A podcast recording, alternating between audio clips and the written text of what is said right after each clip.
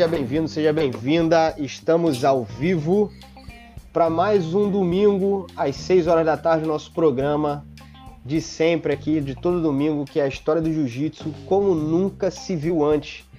E hoje estou eu aqui para falar para vocês, Ian Bering, com. Seja bem-vindo, seja bem-vinda. Opa, calma aí, não participa junto aqui. Olha quem chegou aqui: Pedro Valente, Ei, Pedrinho. convidado especial. Fala, grande Meu avô Flávio Bering, convidado surpresa. Eu, É. Gustavão, Cristiano Milfon, e daqui a pouco tá chegando o Elton, que é a galera que tá sempre aqui para vocês. E querem se apresentar, falar alguma coisa? Fiquem à vontade. Alô, é, tá, tá no ar, porque aqui sai e entra toda hora. Diferença aqui da, da cachorrinha aqui. que o tempo Tá no ar e já tem um pessoal nos olhando. do ar, então, enfim. Show. Bem-vindo, vô. Bem-vindo, Pedro. Pedro tá fazendo um grande papel aqui, participando em todas as nossas lives praticamente. É um grande prazer ter você aí. Eu sempre falo isso. Às vezes as pessoas podem até achar, pô, o Ian é mó baba-ovo, mas, cara, não é baba-ovo. O, o nome disso é admiração. Então eu tenho aqui uma grande admiração por todos que estamos aqui, né? Por todos vocês que estão aqui. Mas o Pedro é um cara que eu nunca, eu nunca tive, inclusive eu nunca cumprimentei, nunca tive o prazer de cumprimentar ainda. Um dia eu espero ter. E- Mas é um cara que eu vejo não só o trabalho empresarial, mas também o trabalho no jiu-jitsu, na arte marcial. E cara, eu sabe quando você aquela, aquela ideia de, de criança, eu quero ter uma casa quando eu for quando eu for adulto, eu quero ser bombeiro quando eu for adulto. Porra, eu quero ter uma estrutura assim quando eu for adulto. é sensacional, realmente sensacional. Então, porra, é um prazer ter você sempre com a gente, meu irmão. Muito obrigado, Ian. A admiração é mútua, não só por você, mas por toda a sua família. Eu tive a honra de poder conversar, bater um papo com o seu avô lá em Porto Rico, alguns meses atrás. Uma dessas coincidências na vida, né? Eu não acredito em coincidência. E o meu grande mestre Hélio Grey sempre me disse que sorte é merecimento. Então eu tive essa sorte né, talvez tenha sido algum merecimento, algo bom que eu fiz, de poder ter esse seminário, coincidentemente agendado na mesma data lá em Porto Rico, que o grande mestre Flávio Bering também tinha um seminário lá. Então, quando eu soube, eu não perdi a oportunidade. O meu pai sempre me dizia, às vezes o cavalo, né, meu pai sempre gostou muito de equitação, de hipismo, ele falava para minha irmã, às vezes o cavalo dos seus sonhos vai passar na sua frente encilhado, você tem que estar preparado para montar. Porque se não estiver preparado, vai passar e você vai perder a oportunidade. Então, eu vi ali uma oportunidade importante, não perdi, fui lá no hotel e pudemos bater um bom papo, para mim foi muito valioso. Então, eu sou grande admirador do seu pai também, do Silvio. É, o que eu conheci mais foi o Marcelo, que treinava na mesma academia que eu, apesar de mais velho. E eu tive um ótimo contato, ele sempre me tratou muito bem. Então, esse carinho, ele é grande, né? Sempre também o meu pai sempre falou muito bem da sua família, de vocês, principalmente do seu avô.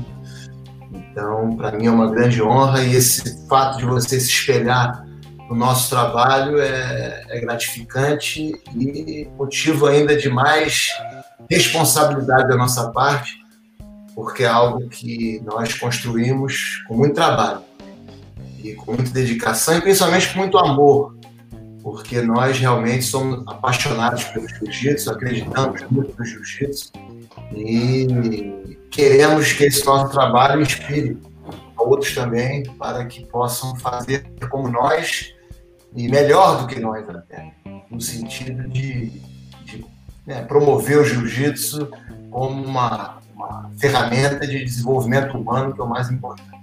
Olha, Pedro, eu não, eu não sei, mas eu tenho certeza que uma coisa que vocês têm aí é trabalho, bicho. Porque, caraca, brother, vocês já entraram na- no, no Instagram desses caras? Irmão, não é, uma, não é uma academia, não é um estúdio, é um, um baita de um quartel general sensacional, alucinante. Porra, com certeza trabalho é o que não falta aí pra vocês. É Cara, a parabéns. do sonho aquele prédio, sem dúvida. Pô, sensacional. Posso fazer uma pergunta aí? Pode?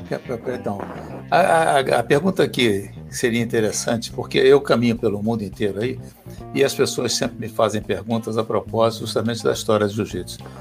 Eu, eu, eu caminho dentro da história porque eu, o que eu entendo da história, como eu não estudo que nem vocês, eu não, não, não me aprofundei é, na, na visão histórica, mas eu tinha, eu faço parte de um pedaço dessa história.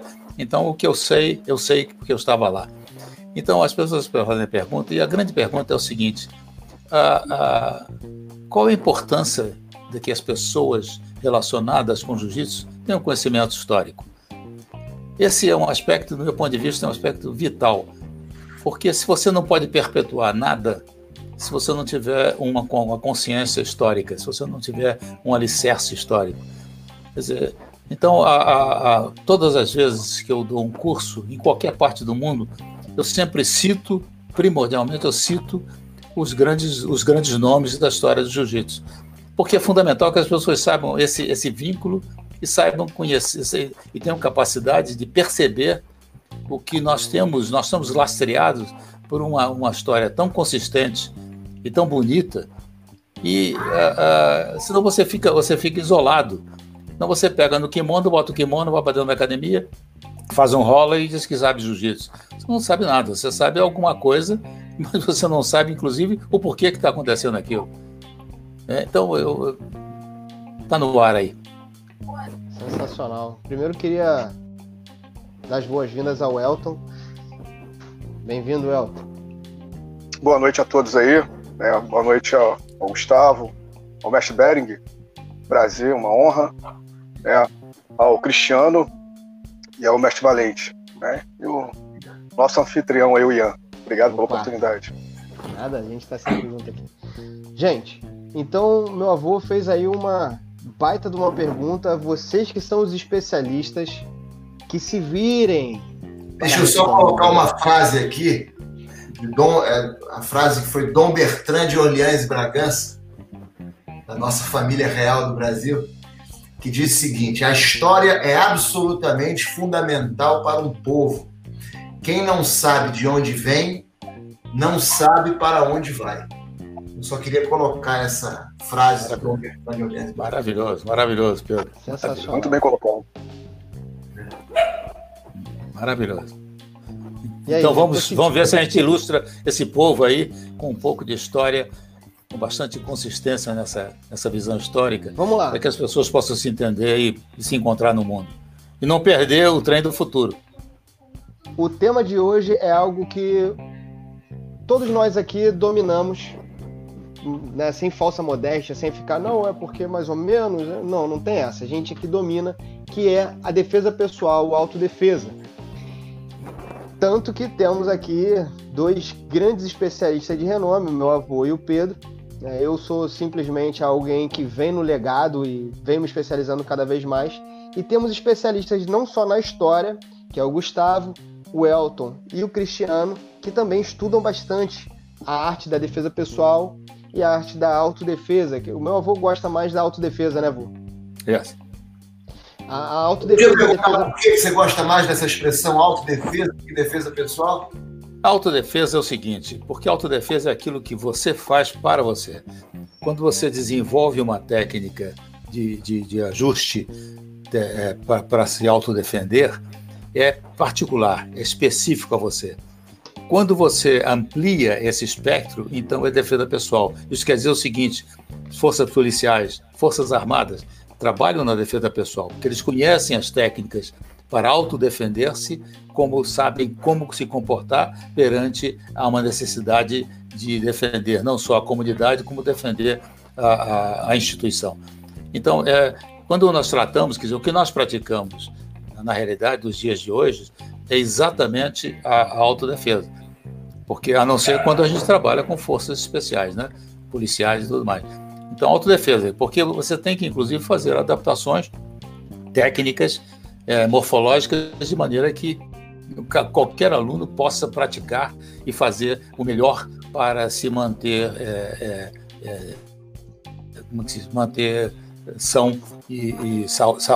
Então, e depois tem o seguinte: autodefesa também tem um outro aspecto que. Caramba, esse troço é chato no telefone. Enfim, Mas o, o, o é, toca, esse negócio eu toco. Eu não vou desligar ele, porque senão eu implico com ele aí. Mas o fato é que a, a autodefesa, a, a, ela tem hoje, inclusive, uma característica muito curiosa. Quer dizer, quanto mais enxuta ela for, mais, mais eficaz ela será. Então, esse, esse é o aspecto primordial. Agora, não podemos perder o que se discutiu um pouco ontem no nosso bate-papo lá, era a parte histórica. A gente não pode se desvincular da história. Por que, que foi feito e por que na década de 30, 40, 50 se fazia daquela maneira?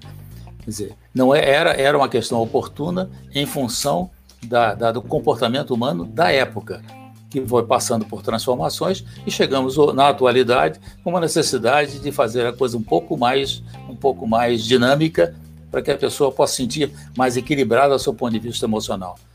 Naquela época, você dava aula particular. O aluno entrava na sala com o professor e fazia 30 minutos direto de aula. Então, ele, ele tinha a, a, não só a presença do, do especialista, como a prática junto de um especialista durante o período. E, e era o tratamento era individualidade. Depois, quando a, as aulas começaram a se expandir para aulas em grupo, mudou um pouco o contexto, porque é necessário que você não só generalize, mas te particularize em função da tua percepção da necessidade de cada aluno. Então, a, a, é, para mim, a definição de autodefesa é muito mais consistente. Inclusive, até porque a, a, a palavra quando se usa em outro idioma, no caso em inglês, é self-defense. Self-defense é autodefesa e não defesa pessoal. Na sua concepção, o que, que, é, o que, que é mais. É, o que, que na sua visão, o que, que você prefere? É, aula em grupo ou aula individual? O que, que você acha? Ah, eu, eu, eu fui professor da Academia Grécia dando aulas particulares, né? Aulas é, personalizadas. E a, a, era muito era muito especial, porque era toda uma dinâmica bastante diferenciada mas depois todo, todos nós passamos a, ser, a, nos envolver com aulas em grupo, porque as academias tinham uma demanda muito grande, cada vez foi crescendo mais. E agora eu, eu, eu gosto do coletivo. Eu gosto do coletivo porque exige do professor muito mais competência, muito mais capacidade e muito mais lastro técnico científico. Muito bom. E você, Pedro? Nós fazemos as duas coisas. Né? Nós ainda seguimos o modelo antigo. Meu pai era um grande admirador da academia da Vila Rio Branco. Ele nunca teve o jiu-jitsu como profissão, apesar de ter chegado ao grau de grande mestre, faixa vermelha, mas ele era um médico, cirurgião.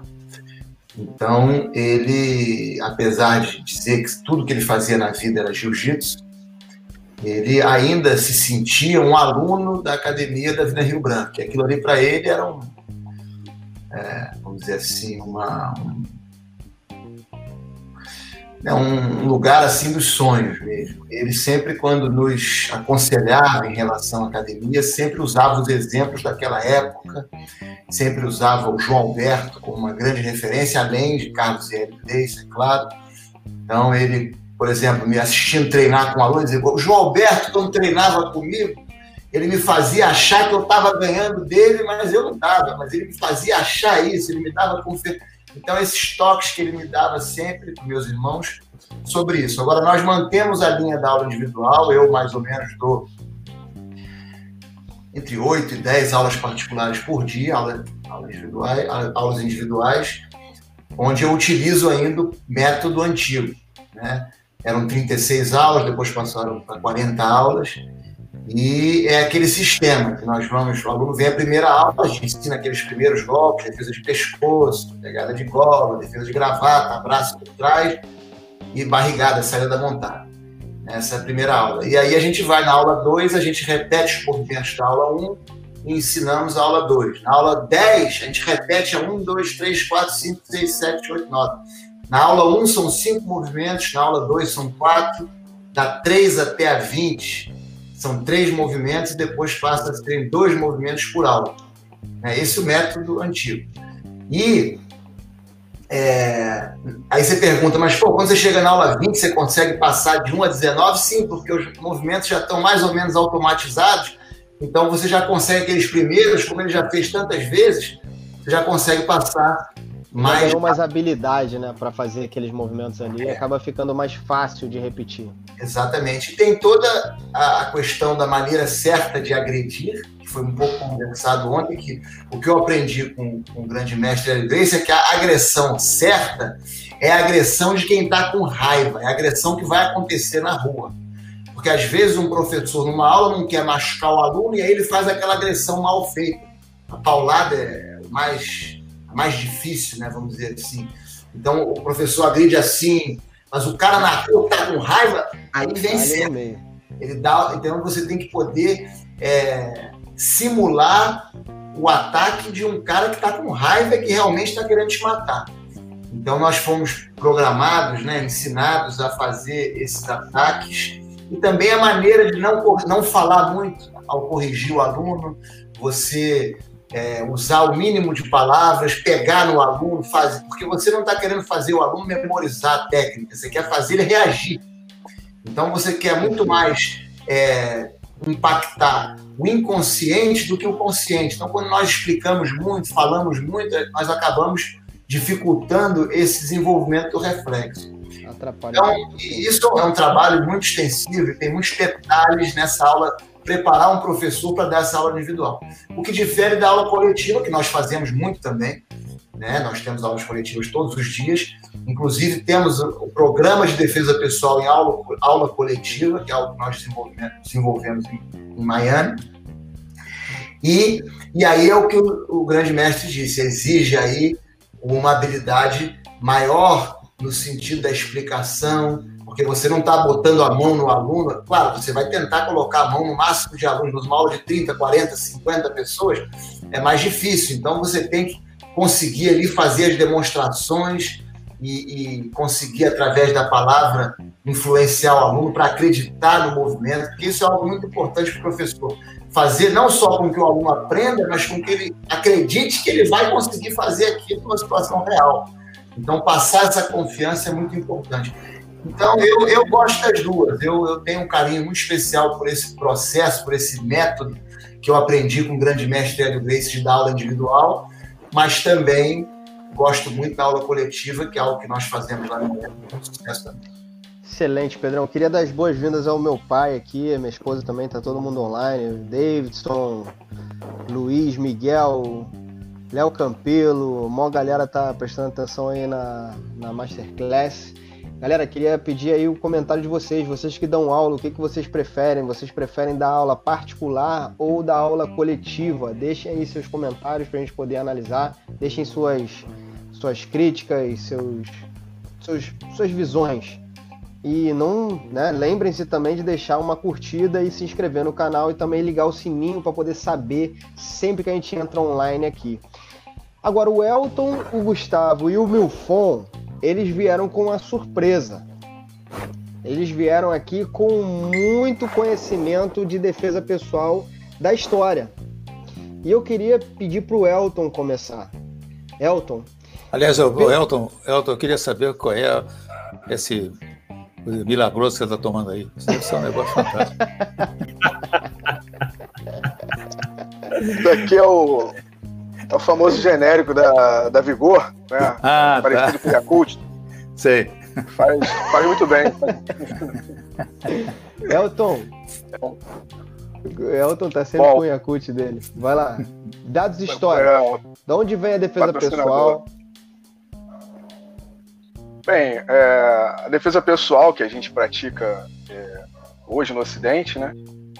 É um, é um assunto que eu e o Gustavo a gente debate muito, né? Acho que é, é um dos assuntos que a gente mais debate no, no grupo, né? E ele tem uma visão, eu tenho outra, e a gente tenta sempre né, apresentar argumentos mais sólidos para chegar a um denominador comum. O que acontece? Na minha, na minha visão, e é, o Gustavo também compartilha, às vezes, de, de, de alguns. É, de algumas partes né, da, da, dessa visão minha, é que a defesa pessoal ela, ela chega é, no Ocidente, é, falando de jiu-jitsu, né? E ela tem uma abordagem diferente. Né? Isso devido a, a, a, vários motivos, mas o principal é a cultura japonesa, né?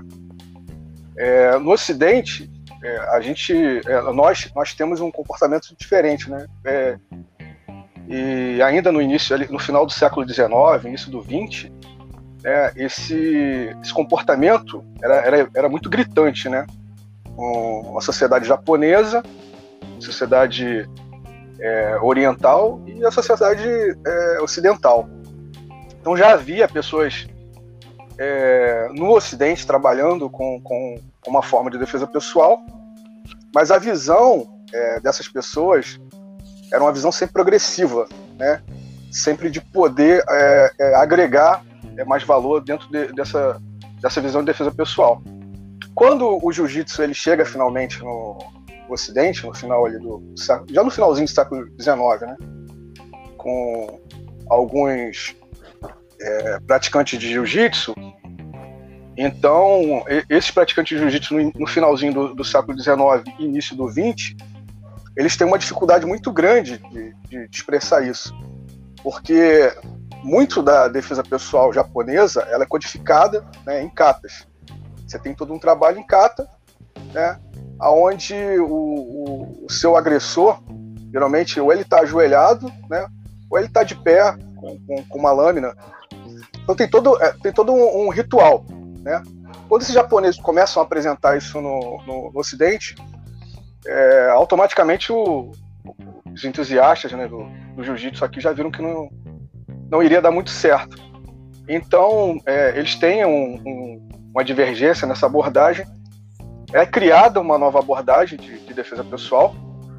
Então, o Guga tem um, uma visão diferente, que ele vai falar aí também. Mas é, é, vira como se fosse um modelo né, na Europa. E, tudo é vendido como jiu-jitsu. Né? Porque o jiu-jitsu ele vira uma febre. Você imagina esses japoneses chegando na Europa e, e nas Américas, né? é, enfrentando lutadores gigantes, botando todo mundo para baixo, finalizando todo mundo. E foi um espanto, né? Jiu-jitsu virou coqueluche. É, você tinha é, peças de teatros né, dedicadas a jiu-jitsu, você tinha letra de música é, dedicadas a jiu-jitsu, você tinha filmes dedicados a jiu-jitsu. Quer dizer, o jiu-jitsu virou uma febre, uma coqueluche, uma coisa impressionante. Como ainda é hoje, né? É. Você imagina o impacto disso na, na sociedade é, principalmente na Europa. Então, o que acontece? É, o, tem um sujeito né, que começou com tudo isso, que para mim é, o, é, um dos caras principais, é o, ele, é chamado do, ele é chamado de William Barton. Né? É, é um cidadão inglês, ele, ele já tinha conhecimento de, de é, alguns métodos de, de combate é, ocidentais, como boxe, é, é, luta livre, né, o S, né, o savate, né, esgrima, então, ele era engenheiro ferroviário, ele vai pro, pro Japão, ele passa uma temporada no Japão, isso ainda no finalzinho do século XIX. Então ele aprende dois estilos no Japão. Ele aprende um estilo de jiu-jitsu um pouco mais antigo, que é baseado em movimento pré-determinado, né, kata. E aprende lá no Kodokan, né, o judô, também era chamado de jiu-jitsu. E no judô você tem todo esse trabalho de sparring, né, que é o diferencial aí da, das escolas mais tradicionais.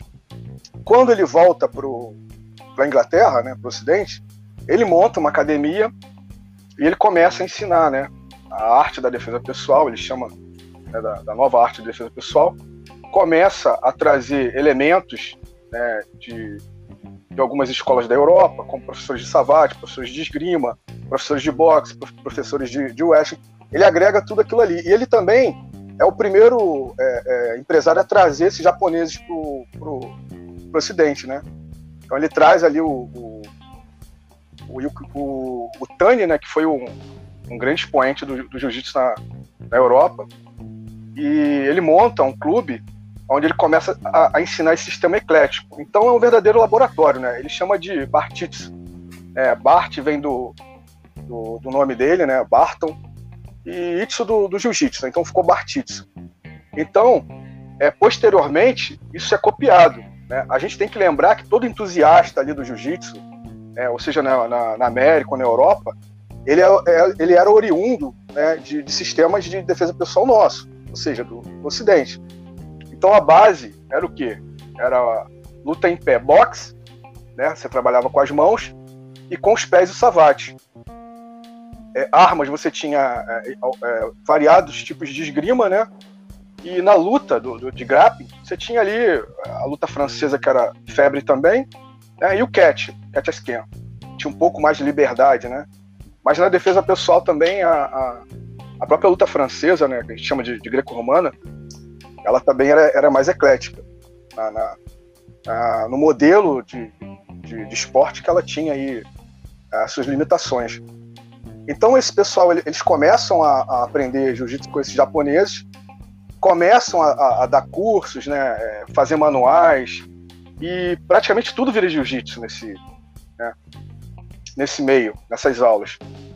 Então você pega lá manuais de autodefesa, né, manual do jiu-jitsu, você vai, você vai pegar ali é, é, chute do, do, do, Savate, você vai pegar muita cinturada da, da luta greco-romana, né, você vai pegar alguns movimentos de, de saída ali do, do, do wrestling também, europeu, e é claro, a, a base científica né, do jiu-jitsu, ela está em tudo.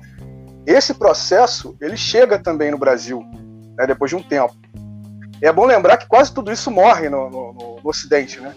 A gente aqui no Brasil, a gente dá um, um boom nisso tudo, é, tanto na parte esportiva, que acabou se, to se tornando vale tudo, é, quanto na parte de defesa pessoal. Eu tenho um livro aqui, esse livro é de 1937, tá? acho que dá para ver. Tá? Ele é chamado Método Eclético. Tá? É, tudo que a gente conhece da década de 30, 40, 50 está dentro desse livro aqui.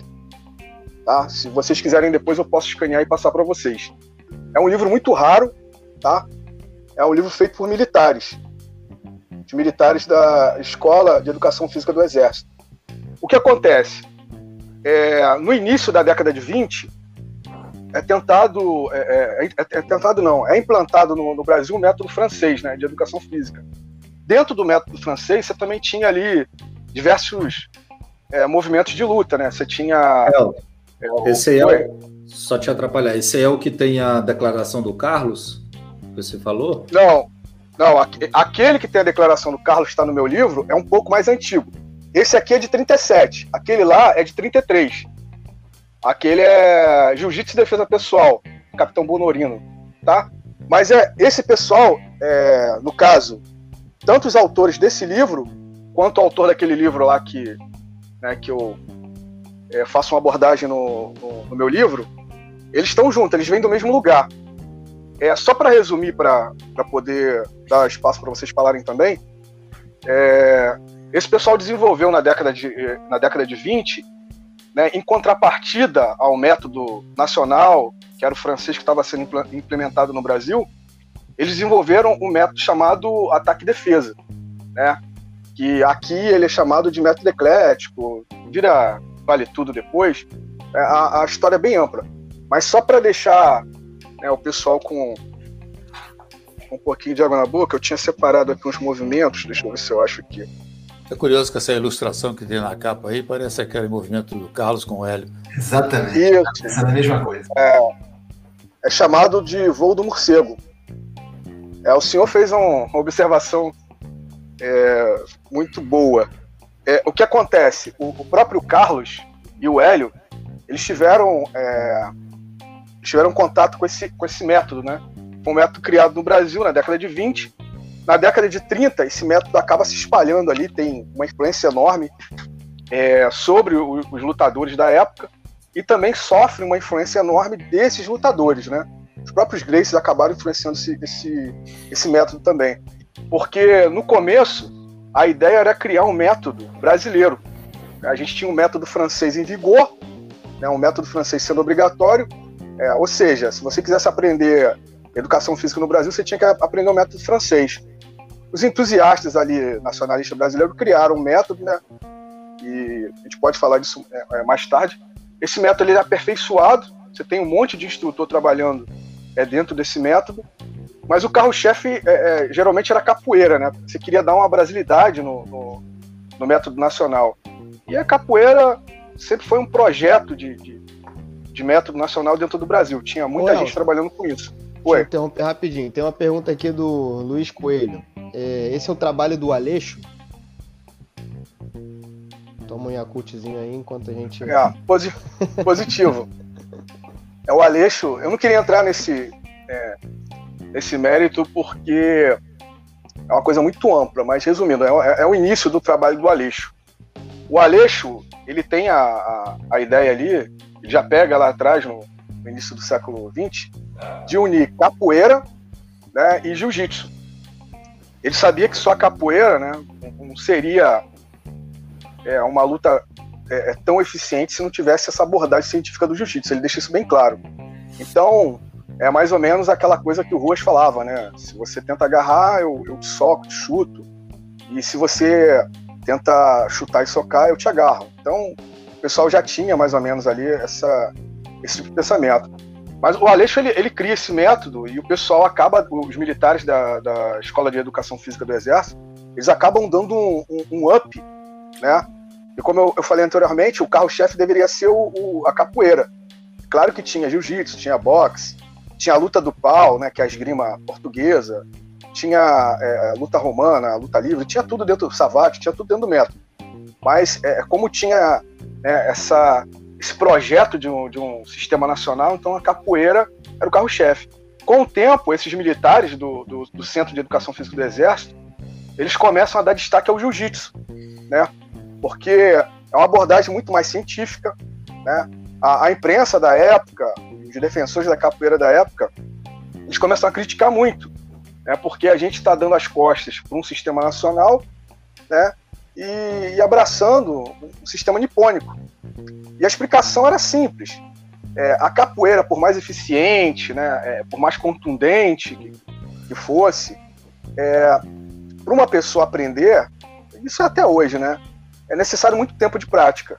Né? Você tem que ter um, um, um equilíbrio muito forte, você tem que ter é, é, um, uma elasticidade muito grande, né? Então, é, requer tempo de prática. O jiu-jitsu não, o jiu-jitsu é uma abordagem direta e científica. Então, eles resumiram mais ou menos né, essa discussão nisso. Né? O jiu-jitsu é muito mais prático. Então, é, essa, essa, esse destaque no, no, no jiu-jitsu, né, ele acabou sendo é, provado na prática. Né?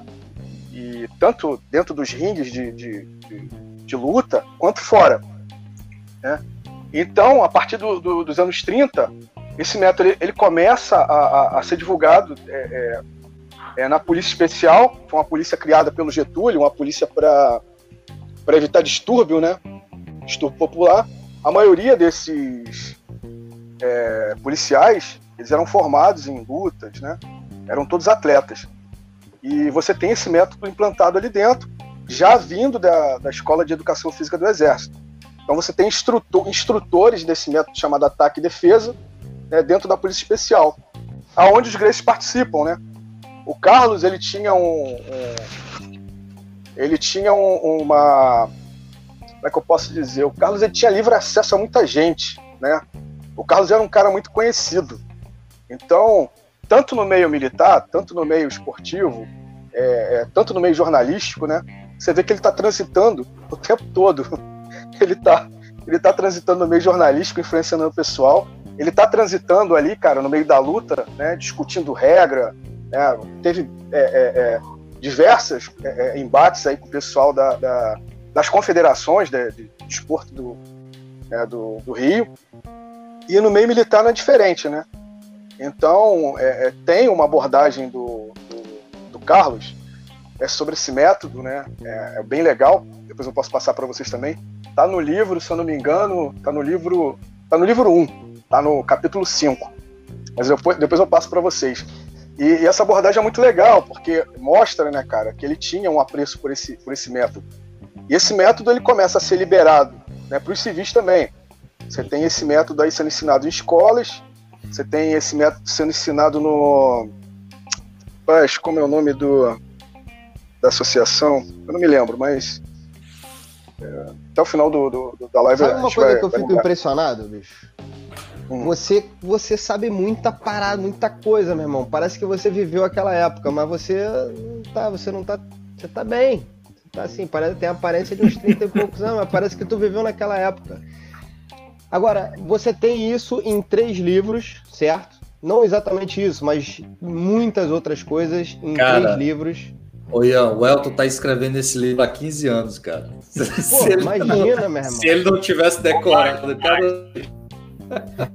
E aí o que eu queria falar para você que está interessado em ter esse conhecimento nas suas mãos, os livros do Elton e todos os, os links, os canais para as nossas coisas estão aqui na descrição desse vídeo, tá? E agora eu tenho mais uma. Hoje é o dia das surpresas. Hoje não é o dia internacional da surpresa, mas eu tenho mais uma surpresa para vocês.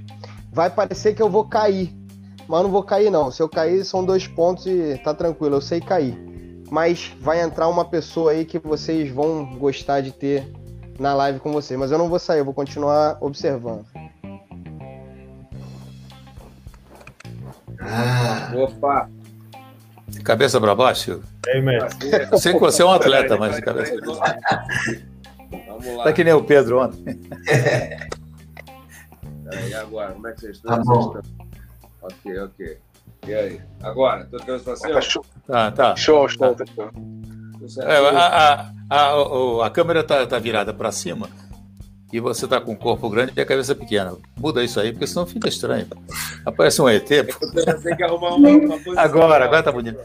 Só, só contribuindo o seguinte, o Elton, existe, existe na, na, na França, na, em 1904 ou 1906, é uma data par. Existe a primeira página do jornal chamada Le Parisien, que mostra uma aula de jiu-jitsu. A primeira página. E é exatamente, a, a, é engraçado que a ilustração é uma chave de braço. E depois a descrição é mais, mais profunda tal. Mas como você estava falando no início do século, né, a ocidentalização dessa, das artes, né? Então era lá, e dizia exatamente isso, uma aula de jiu-jitsu. O termo era usado nesses, nesses termos exatamente, e não jiu-jitsu como, como se previu, né? É, o Gustavo, o Gustavo tem uma abordagem legal sobre esses termos, né? é, jiu-jitsu e o jujutsu, né? Quiser dar uma, uma incrementada aí, Gustavo. O que eu costumo dizer é que quem é que o, tanto termos jiu-jitsu e jiu-jitsu eles são a mesma coisa, na verdade, né? Porque o termo, na verdade, ele não é em português, ele não é em inglês, é em japonês. Em japonês não se usava e ainda não se usa para escrever as palavras japonesas é, o nosso alfabeto. O termo jiu-jitsu e jujutsu, na verdade, eles são adaptações e cada adaptação às vezes vem de um texto diferente, né? O termo jiu-jitsu, na verdade, se a gente for ver, ele até se aproxima um pouco mais do, da pronúncia, né? Mas o termo jiu-jitsu, ele usa um método, vamos dizer, de, de adaptação da, da que, que ficou bastante conhecido ou bastante usual por todos para fazer essa transformação do, do, da escrita japonesa para a escrita é, romana, do nosso alfabeto, né? E naquela época, o que acontece é que... Pode falar. Posso, posso atrapalhar, só para deixar todo mundo que está assistindo a par, é, o Gustavo fala japonês fluente e morou no Japão. Então, ele conhece a pronúncia. O que ele está falando de pronúncia do, do Jiu, para nós brasileiros, né? Para línguas... É, anglófonas, né? O inglês, o ju já tem uma pronúncia de ju, né? Ju, ju. Então seria equivalentes na língua lá dos ingleses e na nossa língua Gil, que fica mais parecido com Gil. Mas só uma parte aí, porque o pessoal às vezes não sabe o nosso contexto aqui da. Isso. É, o J, na verdade, ele seria como um, um D e um J junto, né? Na verdade, existem outras formas de fazer essa essa transcrição que são é mais aproxima, dá para fazer uma aproximação melhor da pronúncia, mas o, o formato Jujutsu hoje ele é o mais é, estabelecido, vamos dizer, em estudos e coisas do gênero, né? Algumas tenho... vezes até usam o termo Jujutsu, o termo Jiu-Jitsu, como o Jujutsu é o antigo e o Jiu-Jitsu é o moderno. Só mais um comentário, Gustavo. Eu tenho vários livros aqui do começo do século passado, é, no leste europeu, é, Bulgária, Alemanha, aquela parte mais do leste, todos os livros escrevia D-J-I-U, Jiu. Então tem uns quatro ou cinco aqui que todos escreveu jiu-jitsu dessa forma. Sim, sim. É, então, existem várias formas, né? Na verdade, é, todas são adaptações. Nenhuma vai ser exatamente em japonês, porque em japonês teria que ser escrito em, em japonês. Né? É, mas só falando que o Elton falou ali que a gente discorda, na verdade é, é engraçado porque é o que eu sempre falo, né? Quando a gente grava uma live, parece que a gente nunca discute um com o outro sobre a história do jiu-jitsu, que tudo, todo mundo encontra as mesmas coisas, né? Mas o, o mais comum no nosso dia a dia é a gente ficar discutindo de onde veio a técnica tal, de onde veio outra técnica. É, eu, eu tenho uma ideia, o Elton tem outra, a gente fica debatendo às vezes dias inteiros, um manda um documento para um, outro manda um documento para o outro, e no final a gente costuma dizer que isso que é o esse é o melhor método, né? Porque é essa esse embate de ideias que acaba trazendo muitas vezes uma nova informação que, que a gente nunca ia encontrar se não tivesse acontecido isso, né? E às vezes a gente não chega a um consenso. Às vezes o Elton acha uma coisa, eu acho outra e tá tudo certo. Mas é... Oi. Gustavo, é o seguinte, ah, eu tenho uma curiosidade enorme. No Japão, na atualidade, existe um Open de Jiu-Jitsu no Japão. Escreve-se Jiu-Jitsu. Como é que isso é visto lá? Como é que você. Eu acho que. Eu realmente não sei. Eu, eu, não, eu acho que isso é muito particular. Eu, eu ouvi algumas histórias de pessoas que foram no Japão e perguntaram sobre jiu-jitsu e às vezes, o, às vezes a população própria japonesa não sabe exatamente do que a pessoa está falando, ou jiu-jitsu brasileiro. É, quando eu treinei na, na Kodokan, que eu treinei judô na Kodokan, eventualmente eles descobriram que eu treinava, que eu sabia jiu-jitsu, que eles me viram botando um triângulo no cara lá e falaram, peraí, você, você, essa luta de chão vem de onde? Aí é do judô, não sei o quê. Aí eventualmente eu falei para eles, não, vem do jiu-jitsu. E lá eles sabiam que era. Mas eu acho que não necessariamente é uma uma uma, uma coisa geral. O que acontece também é que os torneios de jiu-jitsu muitas vezes existe uma comunidade já, é, brasileira muito grande no Japão. E às vezes eles se reúnem e fazem esses torneios. Então, de certa maneira, eles que é, definem os termos, etc e tal. Então, é, eu não sei exatamente se tem algum problema ou não, mas como os japoneses geralmente vão ler em japonês, então eu acho que para eles meio que tanto faz, né? É, se eu pudesse fazer aí uma parte. Claro. Porque nós, é, a partir de uma, um aluno japonês que nós tínhamos na aula de criança, a, a avó dele, japonesa, veio trazê-lo à aula um dia. E ela nunca tinha ouvido falar em jiu-jitsu nem nada, mas ela depois da aula me chamou e falou: Pedro, é... jiu-jitsu que vocês usam em japonês? Eu disse: é. Ela disse: olha, tá errado. Esse Jiu, não, porque é o mesmo do judô. Eu falei: é. Ela falou: olha, é J-U, não é J-I-U. Se você perguntar um japonês o que é J-I-U, eles não sabem. Então, a transliteração, esse é o termo, né? quando você pega de um alfabeto e passa para o outro. A transliteração, como Gustavo bem frisou, o método que, a qual ele se referiu, o método Hepburn, que é o método mais oficial de fazer essa transliteração, ele coloca esse caractere, que é o mesmo do judô, por exemplo, nós não escrevemos jiudô. É o mesmo caractere, kanji, só que o, como o judô foi oficializado, eles corrigiram, porque se você, certamente o Elton e todos aqui, o Gustavo Cristiano, podem confirmar isso, em textos mais antigos da época, o próprio judô era escrito judô. Vários livros, vários textos. Então havia essa confusão. Agora, com o judô, isso foi oficialmente corrigido, vamos dizer assim, e passou a escrever-se somente judô, e com o jiu-jitsu, esses erros que foram cometidos numa época onde não havia assim uma grande organização, eles se perpetuaram. Meu irmão Guilherme, há pouco tempo, esteve no Japão, inclusive é, tentando aprofundar esse nosso trabalho de pesquisa que nós estamos fazendo. Estive lá na Kodokan com o Murata, Gustavo, que você deve conhecer, com o Murata Sensei. Na outra Murata. É, Sensei. Exatamente. E ele, que é o qual é o título dele? Ele é o chefe do, do, departamento histórico da Kodokan, né, da biblioteca. É isso, ele cuida lá da biblioteca, cuida do. Eu não tenho certeza se ele cuida do museu também, mas eu acho que ele cuida da biblioteca. É, o Guilherme se reuniu com ele lá e andando de táxi, é até interessante, ele filmou isso. Ele chega para o taxista e ele escreve assim: J-I-U.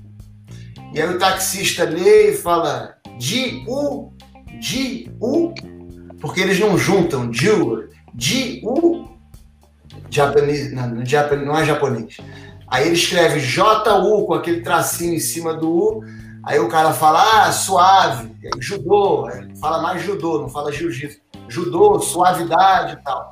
Então, eu acho que hoje em dia isso já está, é, vamos dizer assim, consagrado o nome jiu-jitsu. Nós não achamos, todos devem mudar. Nós estamos utilizando a grafia jujutsu porque como nós nos consideramos assim uma instituição de pesquisa, de ensino, então a gente acha válido para levantar uma discussão sobre esse assunto e também porque nós consideramos o Ju uma coisa primordial. Na verdade não é Ju, é Ju.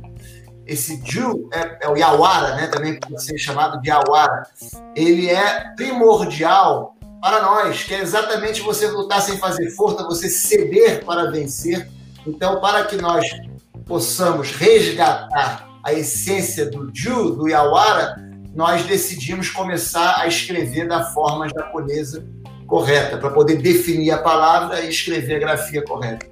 Mas é, é um assunto interessante, realmente. Como é que ficou, então, é, o jiu-jitsu é, do jeito que, que é escrito por nós por todo, todos os praticantes que têm suas escolas de jiu-jitsu, que hoje falam Brasília Jiu-Jitsu, Jiu-Jitsu Brasileiro, é jiu-jitsu com hífen, sem hífen, é, maiúscula. Como, como o Gustavo explicou, é tudo a mesma coisa, porque não é escrito em, no nosso alfabeto romano, é, uma, é escrito em japonês. Então, é, a palavra jiu-jitsu, elas são dois caracteres japoneses. Então, é isso que é. Aí, como você vai transliterar? Aí depende. É, mas, mas, Desenho de é criança. É interessante essa discussão aqui, até porque, na verdade, isso não é regra mas existe uma tendência de maioria né, de se escrever de uma forma, acho que com hífen é o que mais se escreve, não é isso? É, o. A, a maneira correta em japonês, a maneira correta em japonês, e o Gustavo vai me corrigir se eu estiver errado, mas é o que eu acho, inclusive, nos livros antigos escritos aí por pessoas com uma escolaridade, com nível acadêmico maior, é, é sem hífen é JU, aquele tracinho em cima do U, J-U-T-S-U, até porque o jitsu, J-I-T-S-U, tem outro significado, quer dizer, acho que honestidade, é, é uma outra, jitsu com I, né, um outro significado, não quer dizer arte. Então, o certo é J-U, J-U-T-S-U. Agora, já que existiu uma nova tradição que já é aceita, aí tem que decidir como é que cada um quer fazer e Mestre. encontrar uma. É, eu acho Mestre, que só posso, posso fazer uma parte aqui? É porque Pode. o nosso jiu-jitsu, assim, só contando um pouco do momento histórico que a gente até discutiu em outras lives, é, não tinha uma organização da, da, a única instituição que comandava o jiu-jitsu moderno era a Kodokan, assim, teve a Budokai, etc. Não existia federação, não existia associação no Brasil. E os Grace, eles tiveram contato com isso antes da, vamos dizer, da... É como se fosse a correção ortográfica, né? A nova ortografia da, da língua. É como se a gente estivesse chamando o sabonete Febo com PH, a farmácia com PH. Então é o jiu-jitsu, é o judô, é o jiu-jitsu com PH, né? Eu poderia resumir com isso. E ficou, é uma brand agora. Eu acho muito difícil a gente passar a chamar de Jujutsu, até por causa do histórico Grace, que passaram a vida inteira escrevendo Gil. Mas é, vamos dizer, é como se fosse o Jujutsu com PH, eu poderia resumir isso. É, deixa eu só dizer mais uma coisa interessante, por exemplo, na Rússia, é outro, já é outro é, alfabeto, né? Então lá, se você, por exemplo, for transliterar a maneira como eles escrevem judô, é D, é Zildo, é DZ, D-Z-Yu-Do. Zyudo. Mas o jiu-jitsu, como já é mais moderno, do jiu-jitsu brasileiro, eles já escrevem como se fosse jiu-jitsu. Então, é, é algo, por exemplo, no Japão, Gustavo, o jiu-jitsu brasileiro já é uma coisa nova, que eles já nem relacionam tanto. Então, o BJJ, aí a maneira como se escreve já é uma coisa, já é uma tradução do, do nosso português já para eles. Então, eles já interpretam como uma coisa quase que diferente Mas o jiu-jitsu japonês, eu acho que é J1, J1, TSU é o correto. Não que, não que eu esteja aqui propondo que todos mudem isso. Né? É, o, então, é, o que, o que é justamente o que eu estava falando, né? Que eu acho que todo mundo aqui acabou falando também. Essa época que se adotou esse nome é uma época que ainda não existia uma padronização fixa. Então, se usavam vários tipos de padronização e acabou que, a, que a se perpetuou no Brasil foi jiu-jitsu. É, como o Pedro falou muito bem, o que acontece é o seguinte: se nós formos olhar pela é, tradução utilizada, pela transliteração, pela, pela transcrição da palavra japonesa para o português do judô, o ideograma de ju do judô é o mesmo do ju do jiu-jitsu. Então, em tese, se a gente fosse fazer, é, seguir por essa lógica, deveria ser a mesma coisa, né? Então, ou seja, se judô é ju, então jiu-jitsu também seria ju inicialmente. Se a gente for pegar, o que, que acontece? É, já que a gente entrou nesse assunto, então eu vou aprofundar um pouco mais. É, no japonês, a, a, a, o alfabeto básico japonês é o kanji, que todo mundo conhece, que é uma é um, um, um tipo de, de, escrita que vem da China e que ao, ao, longo do tempo acabou se modificando de algumas formas que ficou próprio da linguagem japonesa. Muitas coisas são iguais em chinês, outras são totalmente diferentes, o, o desenho, né? Mas o japonês ainda tem duas outras formas de escrita, outros dois, outras duas formas de alfabeto. Uma chama-se hiragana e outra chama-se katakana. É, hoje é, se convenciona que hiragana é para o, os termos em japonês. Então, por exemplo, quando você pega e vai falar um verbo, né? Aquele verbo ele tem um kanji, mas esse kanji ele se transforma porque o verbo se transforma de, dependendo da forma passiva ou da forma que você está usando aquele verbo. Então você usa o hiragana para fazer aquela pronúncia daquele kanji, ou seja, o kanji é o, é o significado geral do verbo, o hiragana vai ser usado para você modular aquele verbo de, de acordo com a necessidade do entendimento da frase. E o katakana ele é geralmente usado para quando você vai pegar uma palavra de fora e você vai escrever ela em japonês. Então, por exemplo, o nosso jiu-jitsu no Japão, o jiu-jitsu brasileiro, ele é conhecido como Brazilian Jiu-Jitsu. Brazilian, que vem de Brazilian, ou seja, Brazilian Jiu-Jitsu, na verdade, eles trouxeram do inglês e adaptaram para o japonês. É, em hiragana, se a gente fosse pegar hiragana e fizesse o alfabeto em sequência do da palavra jiu-jitsu, nós teríamos é, ji, um yu, que é pequenininho, bem pequenininho, um u grande, isso seria ju, o u grande ele é para fazer a extensão do u, e a segunda parte seria uh, um yu pequenininho e um tsu. Esse yu pequeno, ele se conecta com o ji e ele faz um ju. Como o primeiro, a primeira parte, ela tem um u aumentado, isso tudo é entre aspas, muito entre aspas, porque a gente está fazendo, eu estou fazendo aqui uma, uma aproximação, né? Então, como a, o primeiro ju, ele é ji com u pequeno, fica ju, mais um u, um u grande, que é para estender esse u, ele fica ju. Então, por isso, o ju com o tracinho em cima, que ele estende o ju. E a segunda parte não tem o U do hiragana para fazer a extensão do Ju, então é o Jutsu, que é falado mais rápido. Então seria Ju-Jutsu, né? Essa é a ideia geral. É, se, nós, se nós falarmos Jiu-Jitsu, escrito Jiu-Jitsu bem rápido, de certa maneira a gente atinge esse propósito. Mas é para.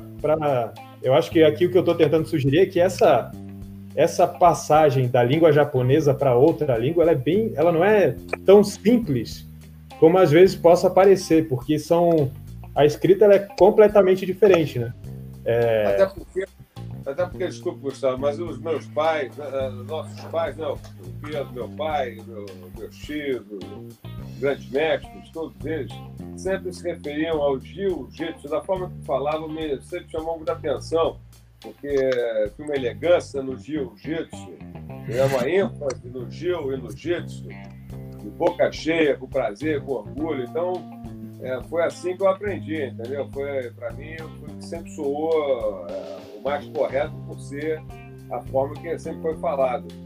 Então, a escrita do jiu-jitsu, o que a minha curiosidade era, era se era o hífen ou não. Então, tanto faz, não importa. É, eu, eu acredito que tanto faz, porque em kanji, os kanjis eles se unem, eles no, no japonês você não tem é muito espaço entre, as, entre uma palavra e outra, né? então a coisa fica escrita praticamente em sequência. Você tem, você pode às vezes usar uma vírgula, você usa um ponto, mas a, a frase é quase, quase inteira escrita em, em sequência. A, a, a o respiro. Oi?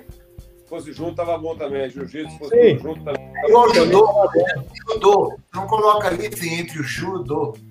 É a mesma isso. coisa. Isso, entendi, isso. Entendi. Isso. E tudo isso que eu falei também, às vezes ele varia, né? Não são coisas, por exemplo, que eu falei que o hiragana é para palavras em japonês e katakana para palavras vindas de fora, então Brasília em japonês seria palavras vindas de fora, mas houve uma época em que eles usavam katakana para palavras em japonês, então aí, é, quanto mais lá atrás a gente for é, estudar um documento, por exemplo, eu às vezes eu paro para olhar aqueles livros que o Maeda ele escreveu em, em conjunto com um amigo no Japão. Então o Maeda ele viajava e ele escrevia cartas, ele enviava para o Japão e um amigo dele transformou isso em livros. E são livros que foram escritos é, ao vivo, on time, né? Então ele viajava, escrevia, mandava, o cara ia lá e publicava. Então o livro é de, da época que o Maeda estava viajando e tal.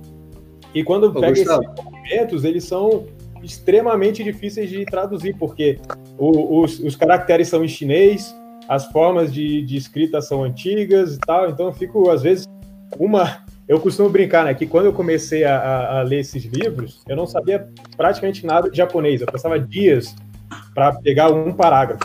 Quando eu terminava Gostava. o parágrafo, o Maeda dizia assim: Eu estava num barco tomando um uísque e olhando o horizonte. Não me servia de nada aquele, aquele dia inteiro perdido, né? Mas. Gustavo, é... Oi. Só para aproveitar esse gancho aí que você falou do Maeda, desse dessa nomenclatura antiga, porque tem várias perguntas aqui já o pessoal colocando justamente sobre essa época do Japão. Tem pergunta, ah, já existia jiu-jitsu? É, e o termo Yawara, os japoneses linkam o antigo método de ensino do jiu-jitsu, principalmente você, que é o nosso maior especialista nessa época de transição. Eu posso até, eu posso até abrir como alguém que estuda os métodos do Ocidente. Só para começar a abrir esse assunto, não existia o Ocidente luta com costas no chão. Eu estou pesquisando isso há 15 anos, gostaria muito de ter encontrado, mas não existe, não faz sentido ter costas no chão. Então, isso foi a grande contribuição que o Japão trouxe para o Ocidente. Japonês magrinho, pequeno, um metro e meio ali, tinha que enfrentar os europeus de dois metros de altura, um metro e noventa, tudo gigante e a, guarda e a costas no chão foi o grande diferencial. E aproveitando que o pessoal está fazendo essa, essas perguntas, gostaria que você falasse do, dessa transição. É, eu, é, eu costumo dizer que a palavra. Eu vou sair, Sim, vou claro. voltar. É. Opa. Porque, é...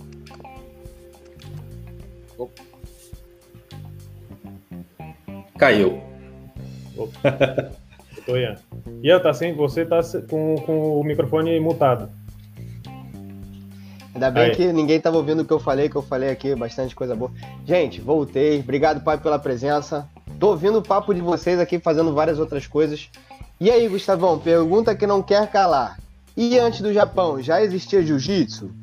E depois, e o termo Yawara? Os japoneses linkam ao antigo método de ensino do jiu-jitsu, os ryus, que você sempre fala, vocês sempre falam desses, desses métodos. Vamos lá, mete bronca. É, isso é o que eu costumo falar, abrir sempre com isso, né? Que eu falo o seguinte, que a palavra jiu-jitsu, enfim, usando jiu-jitsu aqui, né? Vamos estabelecer jiu-jitsu.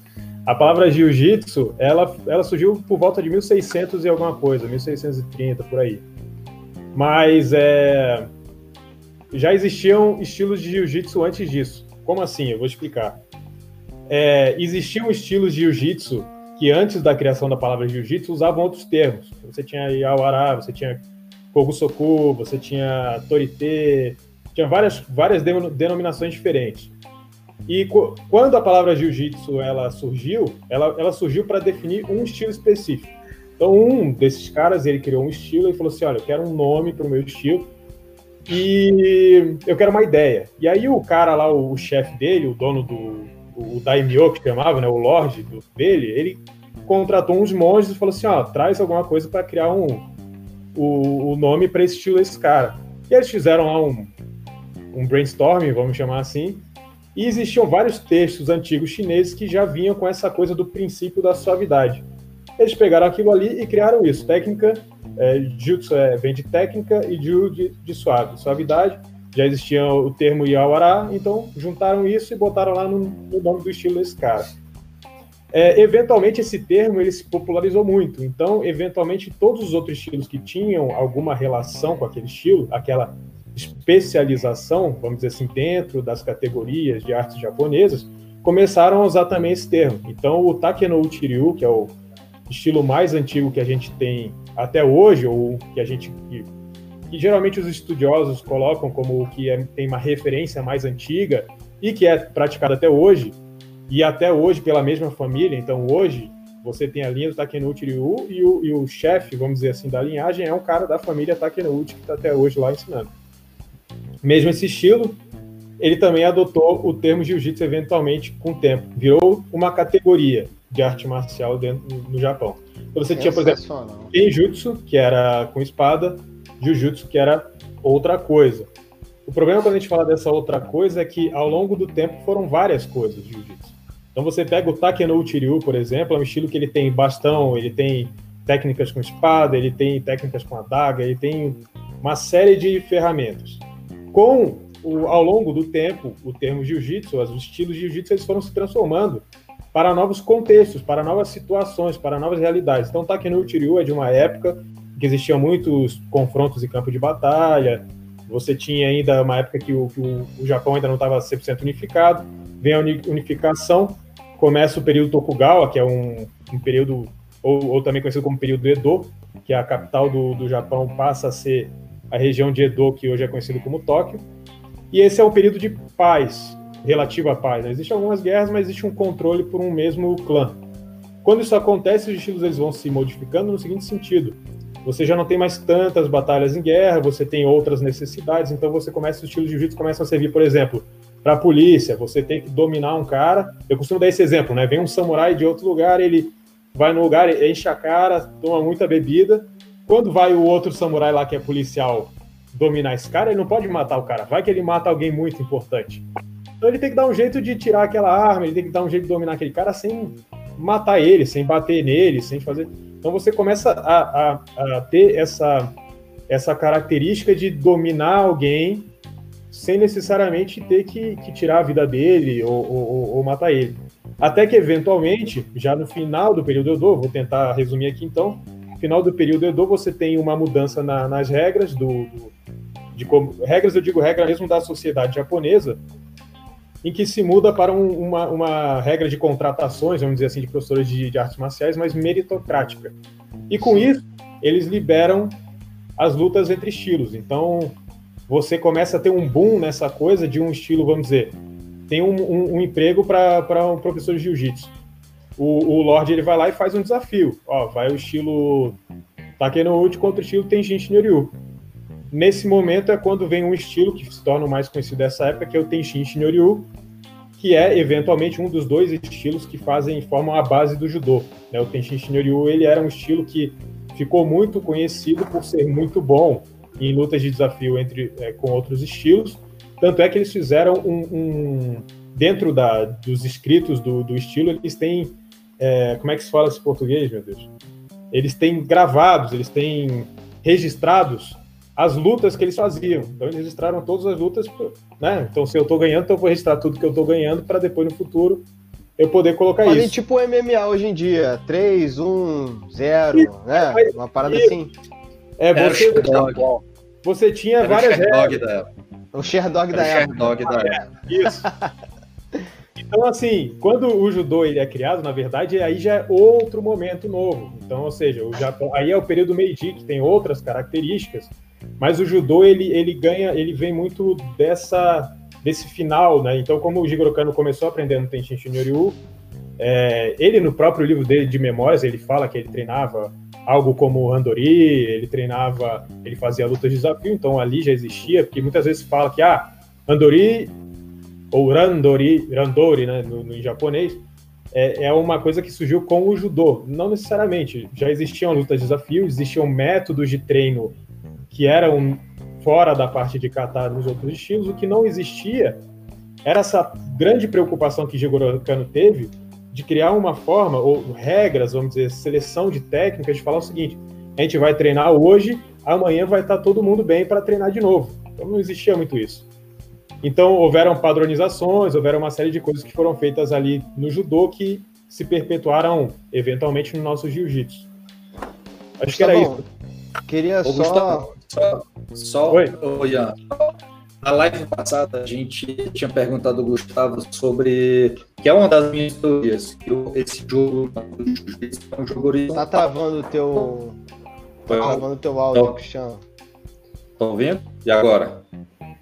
Não, tá, tá, tá, tá, tá travando muito, acho melhor eu falar. Sacanagem. Tá, fala aí. Não, brincadeira.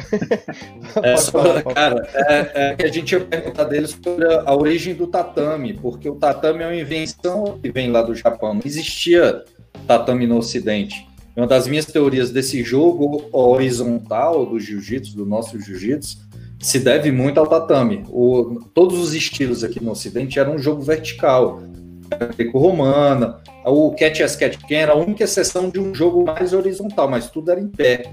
A maioria dos estilos ingleses, inclusive, só podia agarrar da cintura para cima, porque não fazia muito sentido ir pro chão, porque era só terra, né? Só, sei lá, bloco, cimento, etc.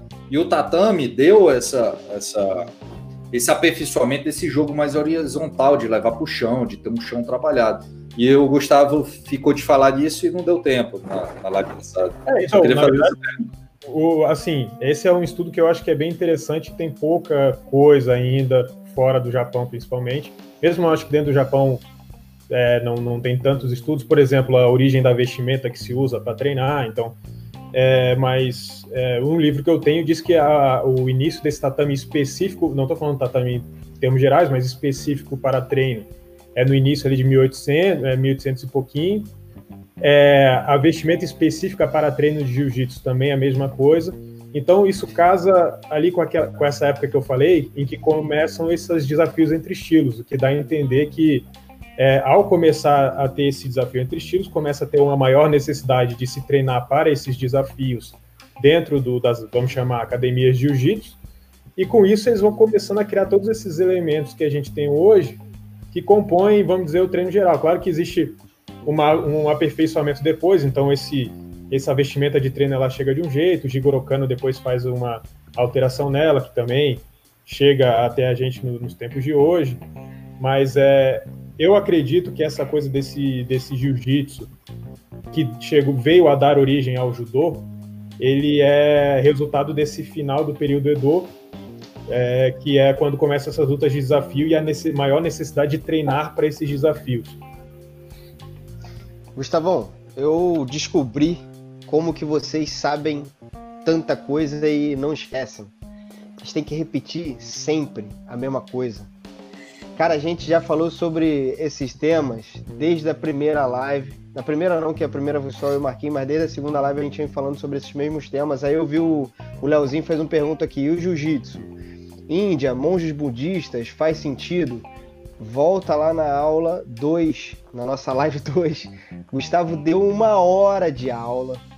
A aula de hoje a gente acredito que todo mundo aqui já né, tenha tirado muitas dúvidas, ensinaram muitas coisas. A gente teve aí a oportunidade de aprender com meu avô, com Pedro, com meu pai, com Elton, Gustavo, Cristiano.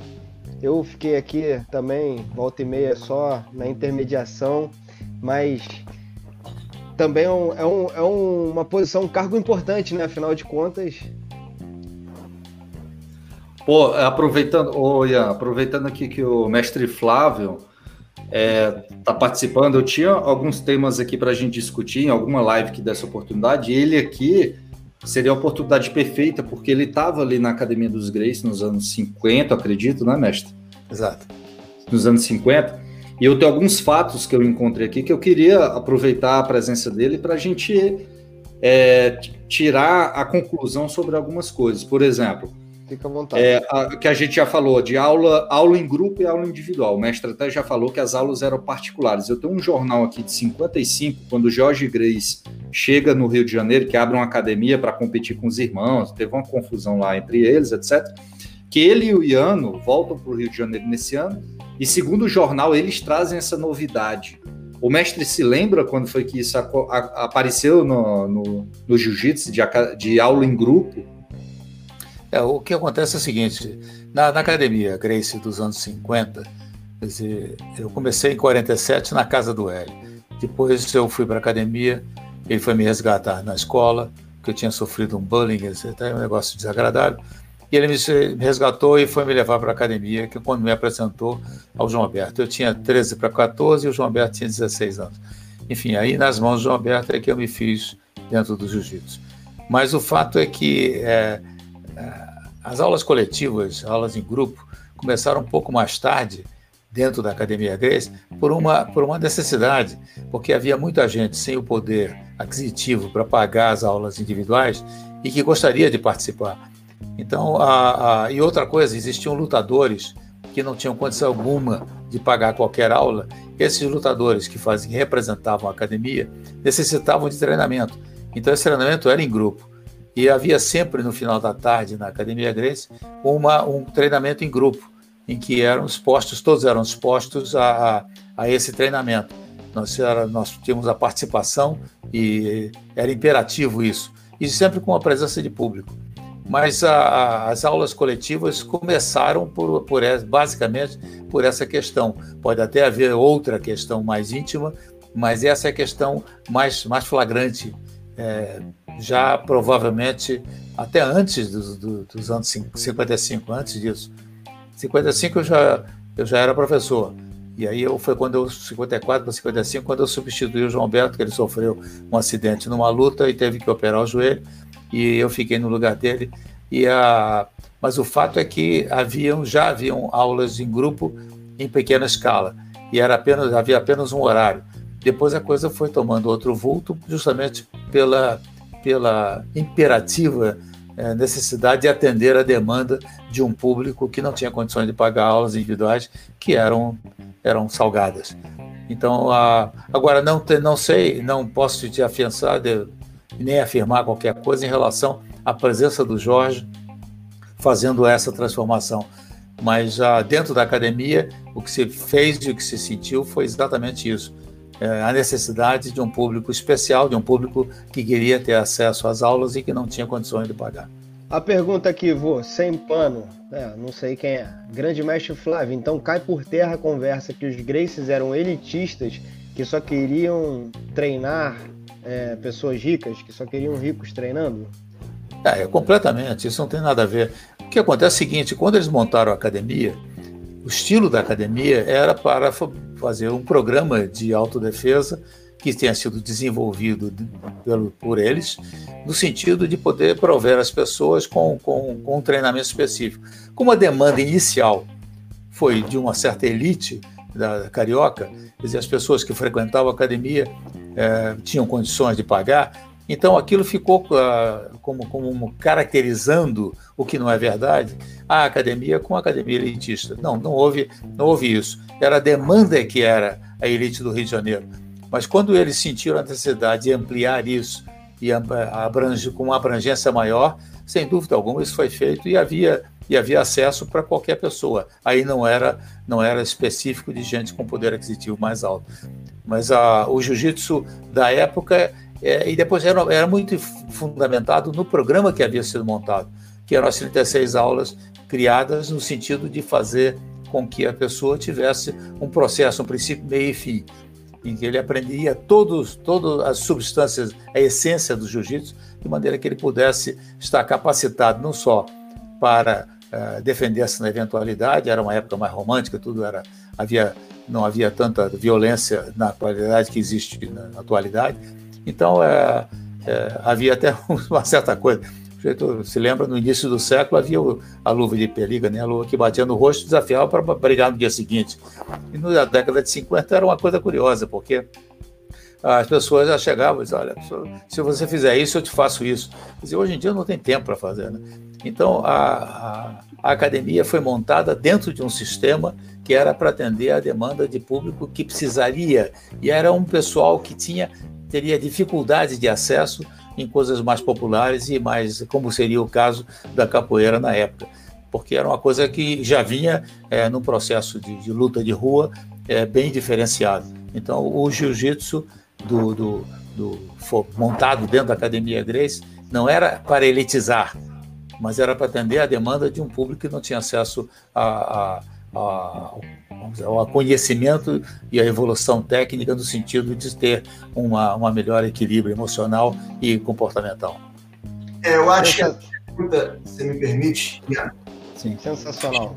Essa pergunta ela foi feita porque existe um mito, que eu considero um mito na internet, que os irmãos Carlos e só davam aula para quem fosse rico e que o Carson foi aquele que popularizou o jiu-jitsu e começou a dar acesso a pessoas sem grande posse. E eu, pelo que eu ouvi, e o grande mestre agora confirmou, sei que isso não é verdade. Inclusive, cito aqui o próprio Valdemar Santana e outros que eles ajudavam, deixavam treinar e tudo. O Carson realmente tinha interesse em fazer uma equipe de lutadores e chamavam o pessoal para treinar lá com a intenção de colocar esses caras para poderem vencer campeonato. Mas eu não creio que seja uma questão social.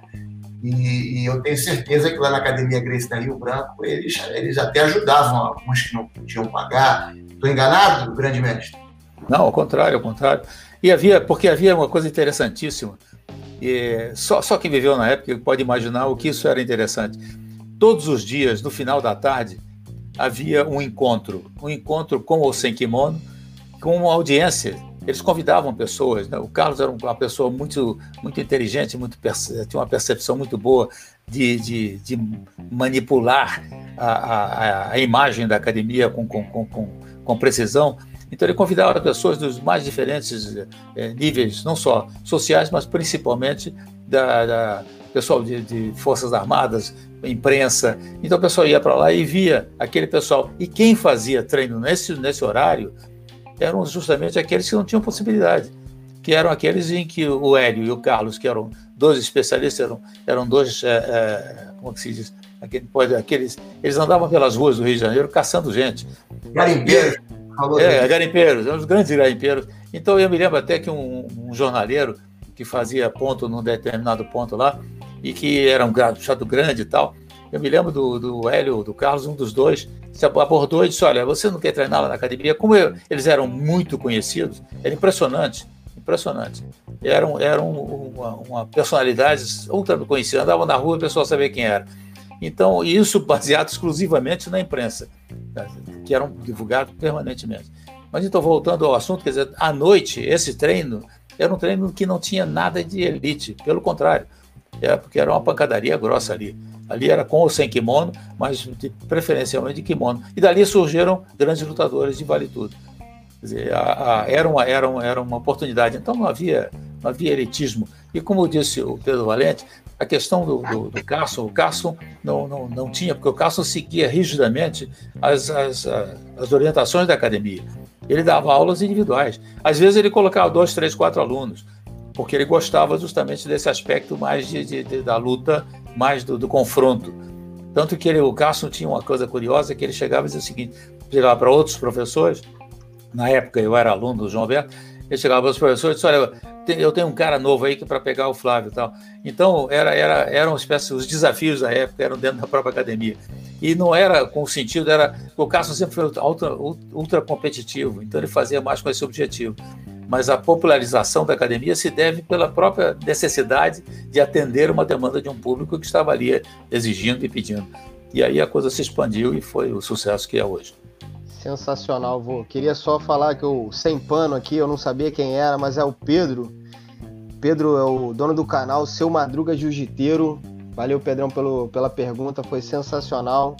Ó, o Valfredo Teixeira também aqui, grande mestre, gostaria de expressar a minha satisfação em poder sugar seus ensinamentos. Sensacional. Gente. ensinamento, gostaria... vem cá, deixa eu dizer, vai, ensinamento perto desses homens aí. Mas eu só sei jiu-jitsu, pô. Só. Então, Oi, pessoal, Ian, Fala, fala. é, o Eduardo Correia mandou uma foto pro, pro seu avô. O Eduardo Correia, aquela foto que tu me mandou? Isso. Vou abrir agora, vou abrir agora. Mas antes disso, eu queria convidar vocês a se inscreverem no canal, deixar a curtida se vocês estão se amarrando, porque esses conteúdos eles não vão parar. É conteúdo semanalmente, são programas. A gente já está no nosso nono programa da história do jiu-jitsu como nunca se viu antes, todo domingo e às 6 horas da tarde para você. Então, ao invés de ficar vendo Domingão do Faustão, Netflix, vem aqui aprender. Olha a galera, bicho. Olha a galera, vou só mostrar aqui pra vocês rapidinho. Olha esse cara, além de bonito, sabe muito. Olha esse cara, já não dá pra falar muito bonito, né, Cris? Mas, porra, sabe muito. Meu avô, bem Já tive minha fase. Já tive minha época. já tive Elton Silva, galã do Yakut, meu irmão, sabe muito. E hoje com essas duas grandes referências aqui, Pedrão Valente também. Então se inscreve, deixa seu like aí. Vou botar pra gente compartilhado na tela. O Cristiano Melfon, ele também quer fazer umas perguntas, mas antes disso ele me mandou o blog e eu tenho aqui a foto pra vocês olharem e, e olha que incrível, cara. É, Lepetiva Raizença, é exatamente o que eu estava me referindo, né? É, É. então, ó, É, o legado de É, Aí você vê esse Le Petit Parisan que aparece ali embaixo, a foto é exatamente da primeira página do jornal, uma foto de uma chave de braço. E eles falam, uma aula de jiu-jitsu. É aqui, essa, essa foto é chave de braço? Não, não, é, é, não, esse é o estrangulamento pelas costas. A foto que aparecia, eles têm várias fotos, uma delas é uma chave de braço. Essa aí ele tá, tá pegando pelas costas, acho que é um estrangulamento. É, É, parece, outra- parece Mas tem, um- acho que tem outros dois no chão lá. Tem uma chave de braço Alguma coisa. Oi, Lá no fundo. tem uma né? chave de braço Ah, no fundo. tem uma chave de braço É, exatamente. aqui, ó. É, é. Deixa eu ver Essa se eu consigo aumentar ainda mais aqui essa parada. É o Renier. Pô, muito legal, hein? Ah lá, dá pra ver perfeitamente aqui. Vocês estão vendo aí, pessoal, quem tá assistindo? Tem um leve delay, mas me digam aí se, se vocês estão vendo aqui. Tem um- uma chave de braço sensacional. E olha o estrangulamento, tem aquele pezinho atrás do joelho pra poder botar no chão. Cara, nada disso foi criado ontem, né? Incrível. É, tá aqui, tá fazendo a data 1905. eu- Eu, eu botei quatro ou seis, então ficou no meio.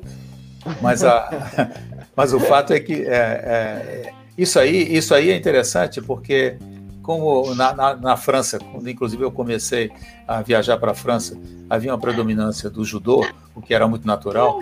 É, é, quando se falava em jiu-jitsu, não, jiu-jitsu é nevazar, é, é técnica de solo. E na realidade, não, não- eu discutia muito com eles, porque eu disse, não, jiu-jitsu começa em pé e vai para o chão, como o judô. Então, apenas as regras são diferentes. Dizer, o que fundamenta tudo é que ambos são artes de competição, no caso do, da- do, do segmento esportivo, são artes de competição e que fazem com que você comece em pé e vá para o chão. Hoje em dia que tem essa mania de sentar, mas aí é outra coisa que eu vou começar a falar mal desse negócio, então não adianta. Ó, gostaria de fazer uma pergunta ao professor Pedro Valente. Se nas pesquisas ou com o próprio mestre Hélio, se ele soube que mestre Carlos e Hélio cogitaram desafiar o Maeda. Outro Eu tema acho- que a gente já falou aqui, mas responde aí, Pedrão. Eu, mas eu nunca ouvi falar nisso. Só ouvi falar que o Maeda foi o professor dele, eu sei que o Maeda ainda continuou lá em Belém por muitos anos, mas deles desafiarem o Maeda, eu não ouvi. Não sei se é o Maeda, Gustavo, Cristiano, alguém pode. Na Não, eu verdade, também não, nunca ouvi foi o Carlos. Na verdade, não foi o Carlos nem o Hélio. Foi a imprensa da época. Ah, é, meu porque- cara, essa imprensa da época era venenosa. Eu sei, porque eu estava 1900 lá. Eu Em sei- 1935, Não, eu, eu, o Maeda- eu vou antes de eu nascer. em 1935 o Maeda Só, é, era... só, só para te dar uma ideia, Elton, a luta do, do Valdemar com o João Alberto, com, com, com o Cássio, ah, perdão, com o Hélio, não foi uma luta que eles desafiassem. Foi, quem desafiou foi a imprensa. Quem criou a situação foi a imprensa, foi o Jornal Última Hora.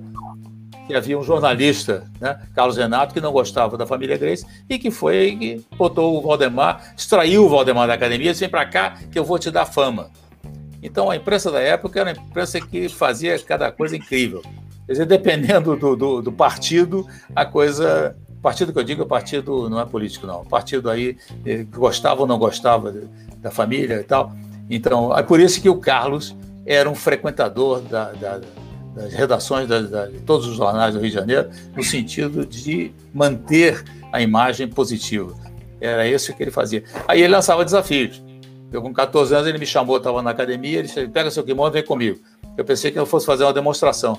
Aí nós fomos para um jornal. Foram dois jornais, o Globo, que existe até hoje, e a Noite, que não existe mais, que era do Chateaubriand. Então, aí o que acontece é seguinte, nós fomos para os dois e era um desafio, que havia um, um, um, um suposto japonês chamado Shimura, não confundir com Kimura, que havia estado no, no Brasil, né, levado pela fama da, da, luta do Hélio com o Kato e com, e com o Kimura. O que aconteceu é que ele veio para desafiar o Hélio Gracie. O Hélio, aí o Carlos foi na imprensa, olha, você vai, vai lutar com o meu irmão, não. Você vai lutar com o Carson. Se você ganhar do Carson, você luta com ele. Aí o japonês disse, não, eu quero lutar com ele, ficou insistindo, insistindo. Aí ele botou um garoto de 14 anos, que era eu, de faixa branca, e levou, tem suas fotos da época e tal, e que faz o seguinte, olha, agora você vai lutar com esse garoto de 14 anos. Se você ganhar, você luta com ele. E ainda vou ter um detalhe, ainda vou postar 5 mil cruzeiros, o valor da época, 5 mil, que era um dinheirão, que meu, meu aluno vai ganhar de você. O japonês parece que foi embora para o Japão, porque disse, ou esse cara é muito bom, ou esses caras são loucos.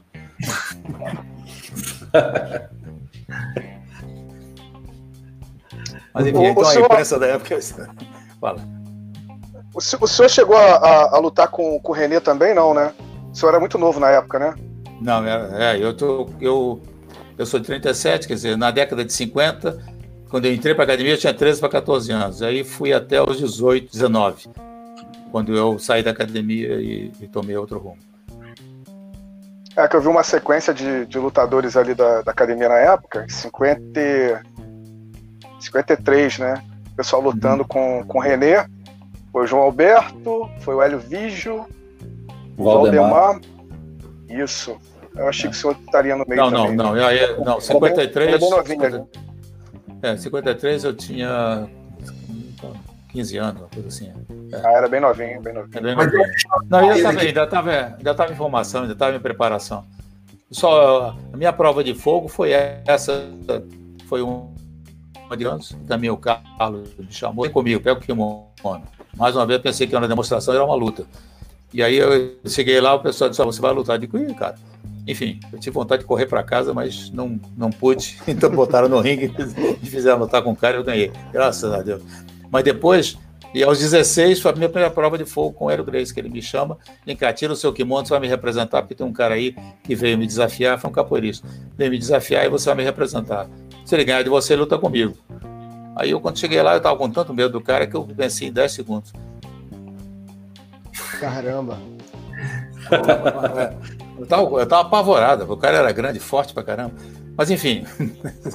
Mas a, eu só comecei a entrar ô, na ô, roda mestre, da, da, luta. Diga. Mestre, mestre. Eu tenho uma pergunta para o senhor. Ah. É, o senhor conviveu muito tempo ali, né?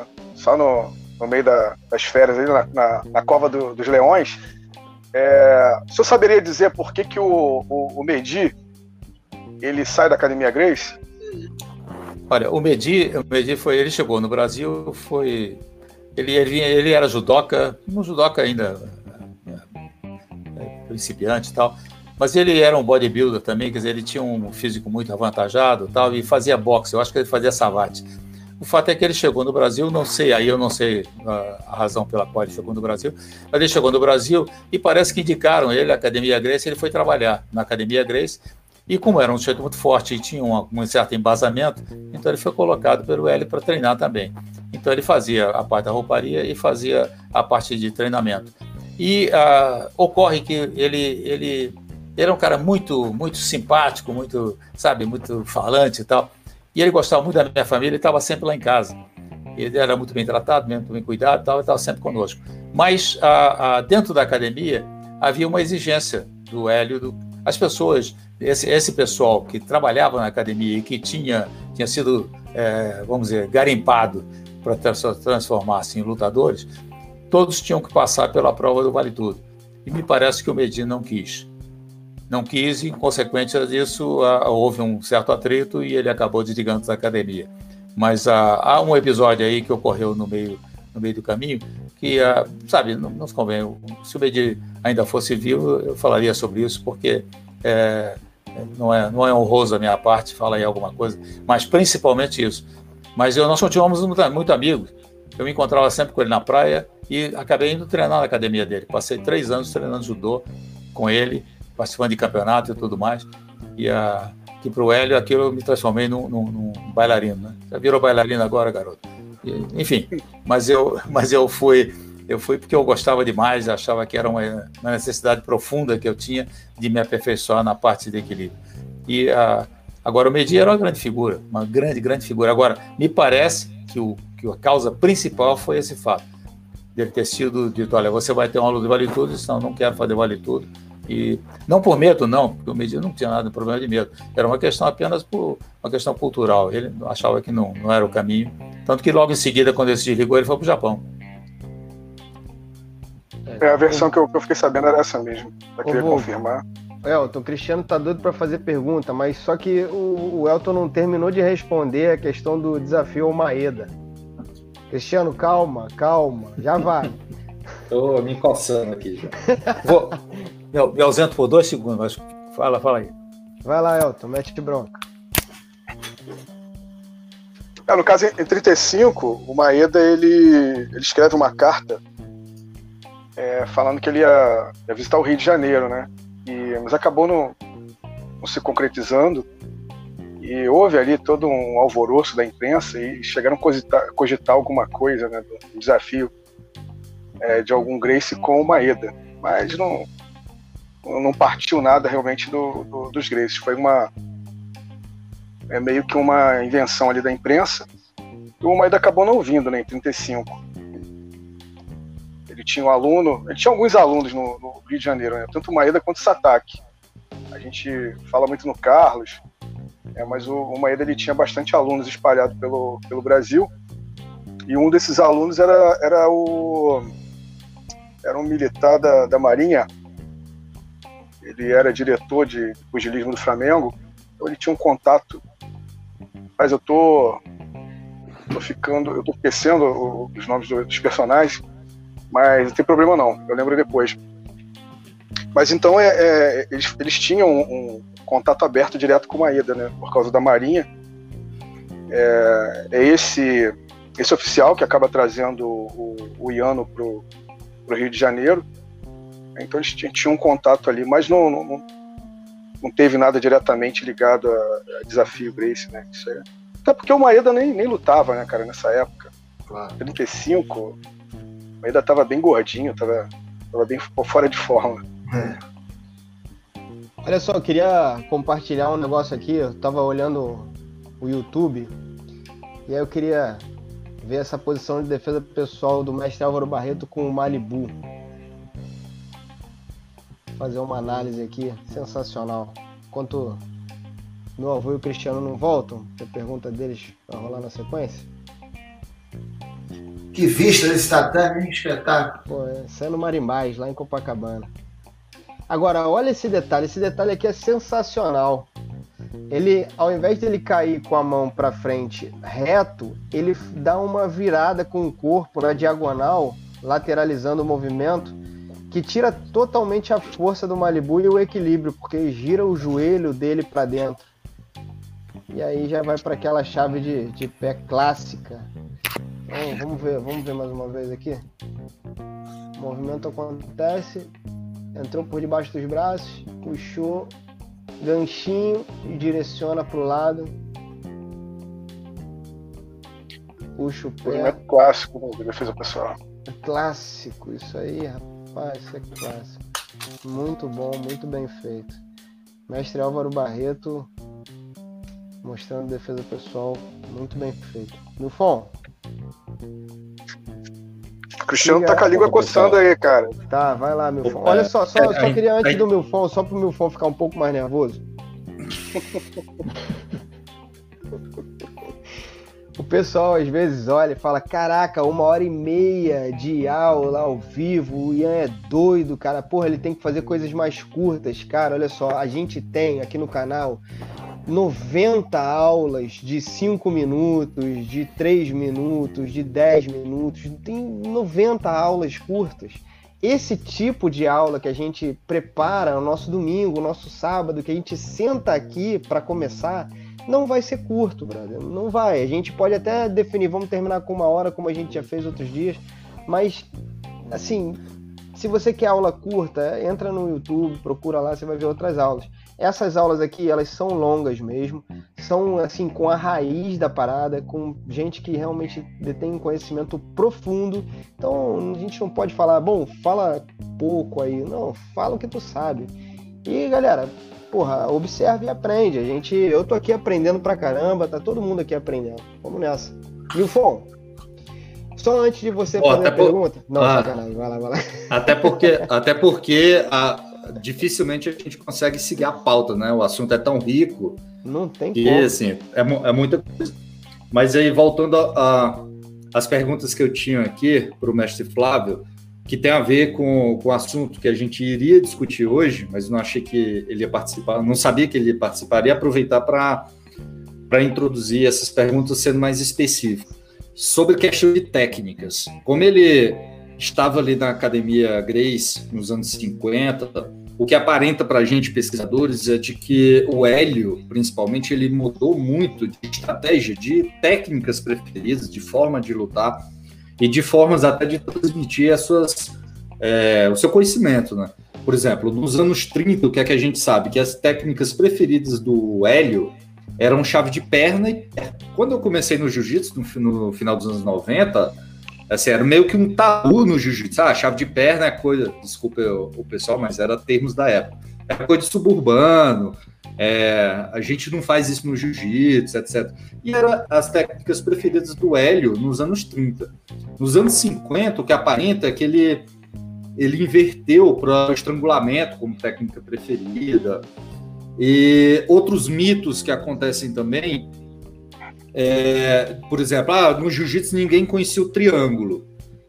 E não é verdade com os fatos históricos que a gente tem, que o triângulo foi introduzido pelo Hollis é, já nos anos 70. Só que a gente tem menção do triângulo nos anos 50. Era uma reportagem aqui que eles entrevistaram vários professores, qual era o golpe preferido deles. No caso, o Haroldo Brito, que era um professor da época, respondeu que era o triângulo, que foi onde o Valdemar foi treinar quando saiu da Academia Grace.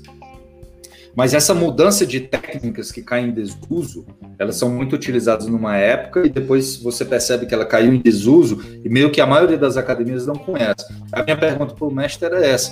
É, como era essa transmissão que o, que o Hélio passava, principalmente para vocês que atuavam como instrutores e lutadores, de algumas técnicas que ele não chegou a ensinar vocês, e, e depois vocês foram conhecer, porque ela voltou a ser moda, alguma coisa desse tipo. Ô, vô, não, não. você vai respondendo, eu, tô, eu, tô vendo eu deixo o vídeo Aí é uma demonstração. Aqui, tá? Mas pode Aí é uma demonstração no norte da França. Responde uma demonstração tá no norte da França, ok. É, isso é bonito, sim. O... Aí é o pessoal de Kempo, Kempo Shinkai, e que eu dava aula, dou aula para eles quando eu vou lá no norte da França e então é, foi, fui convidado para fazer uma demonstração de técnica Mas em relação à, à pergunta do meu vô, deixa rolando o vídeo aqui enquanto você responde. Caiu aí, vô? Acho que ele travou ali. Travou? Caraca, meu fã, tu queria tanta pergunta que, porra, derrubou que ele saiu. Derrubou a internet dele. Caraca, Essa época de crise, cara, a internet tá cara, tá... não acredito. Deixa rolar um pouquinho que tá sensacional esse vídeo aqui. Não, é brincadeira, Ô, mestre, mestre Pedro, se você quiser comentar sobre isso também, assim, eu perguntei diretamente para ele, mas é uma pergunta para os historiadores do jiu-jitsu, desses mitos que a gente ouve falar. É, eu sempre, como aluno do grande mestre Hélio Grace, a vida inteira treinei com ele, ele sempre me ensinou chave de pé, chave de calcanhar, e realmente ele gostava muito de chave de pé. Ele tinha uma, uma prática também de treinar muito com o braço amarrado. Então, com o braço amarrado, ele era uma, um dos recursos dele era ir para a chave de pé, ele pegava na própria cola do kimono dele, e também a guilhotina, né? Tanto a chave de pé, laçava o pescoço, laçava o tornozelo e dava a chave de pé. Então, ele sempre gostou muito de chave de pé, pelo menos no meu contato com ele. Vou deixar o grande mestre Flávio é, responder a pergunta. Não, eu, digo, é, eu, eu, saí do ar aqui porque aconteceu algum problema com a internet eu então fiquei fora do ar um pouquinho. Mas o fato é o seguinte: ah, não, não havia nenhum, não havia nada, nada que o grande mestre eh, omitisse principalmente para nós que éramos instrutores. Nós tínhamos que estar muito bem embasados e com o conhecimento mais, mais amplo possível. Então não havia nada em especial. Agora, a questão da chave de pé, isso aconteceu um pouquinho depois, que na academia grega dos anos 50 se praticava chave de pé, se fazia chave de pé. Porque a questão do, do, do, do chave de pé, chave de joelho, o que fosse, o que acontece é que depois, mais tarde, quando começaram a haver desafios e, e lutas, e mais tarde com, a, com a, o advento da federação lá no Rio de Janeiro, o que ocorreu foi que a, as pessoas começaram a fazer crítica à pegada de pé, porque a pegada de pé era sempre dramática.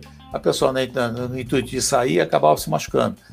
E, e isso começou a, a, lesionar bastante gente. É, tanto que um rapaz da academia, que era um, instrutor faixa azul também, é, faixa azul, na época só tinha faixa branca e azul.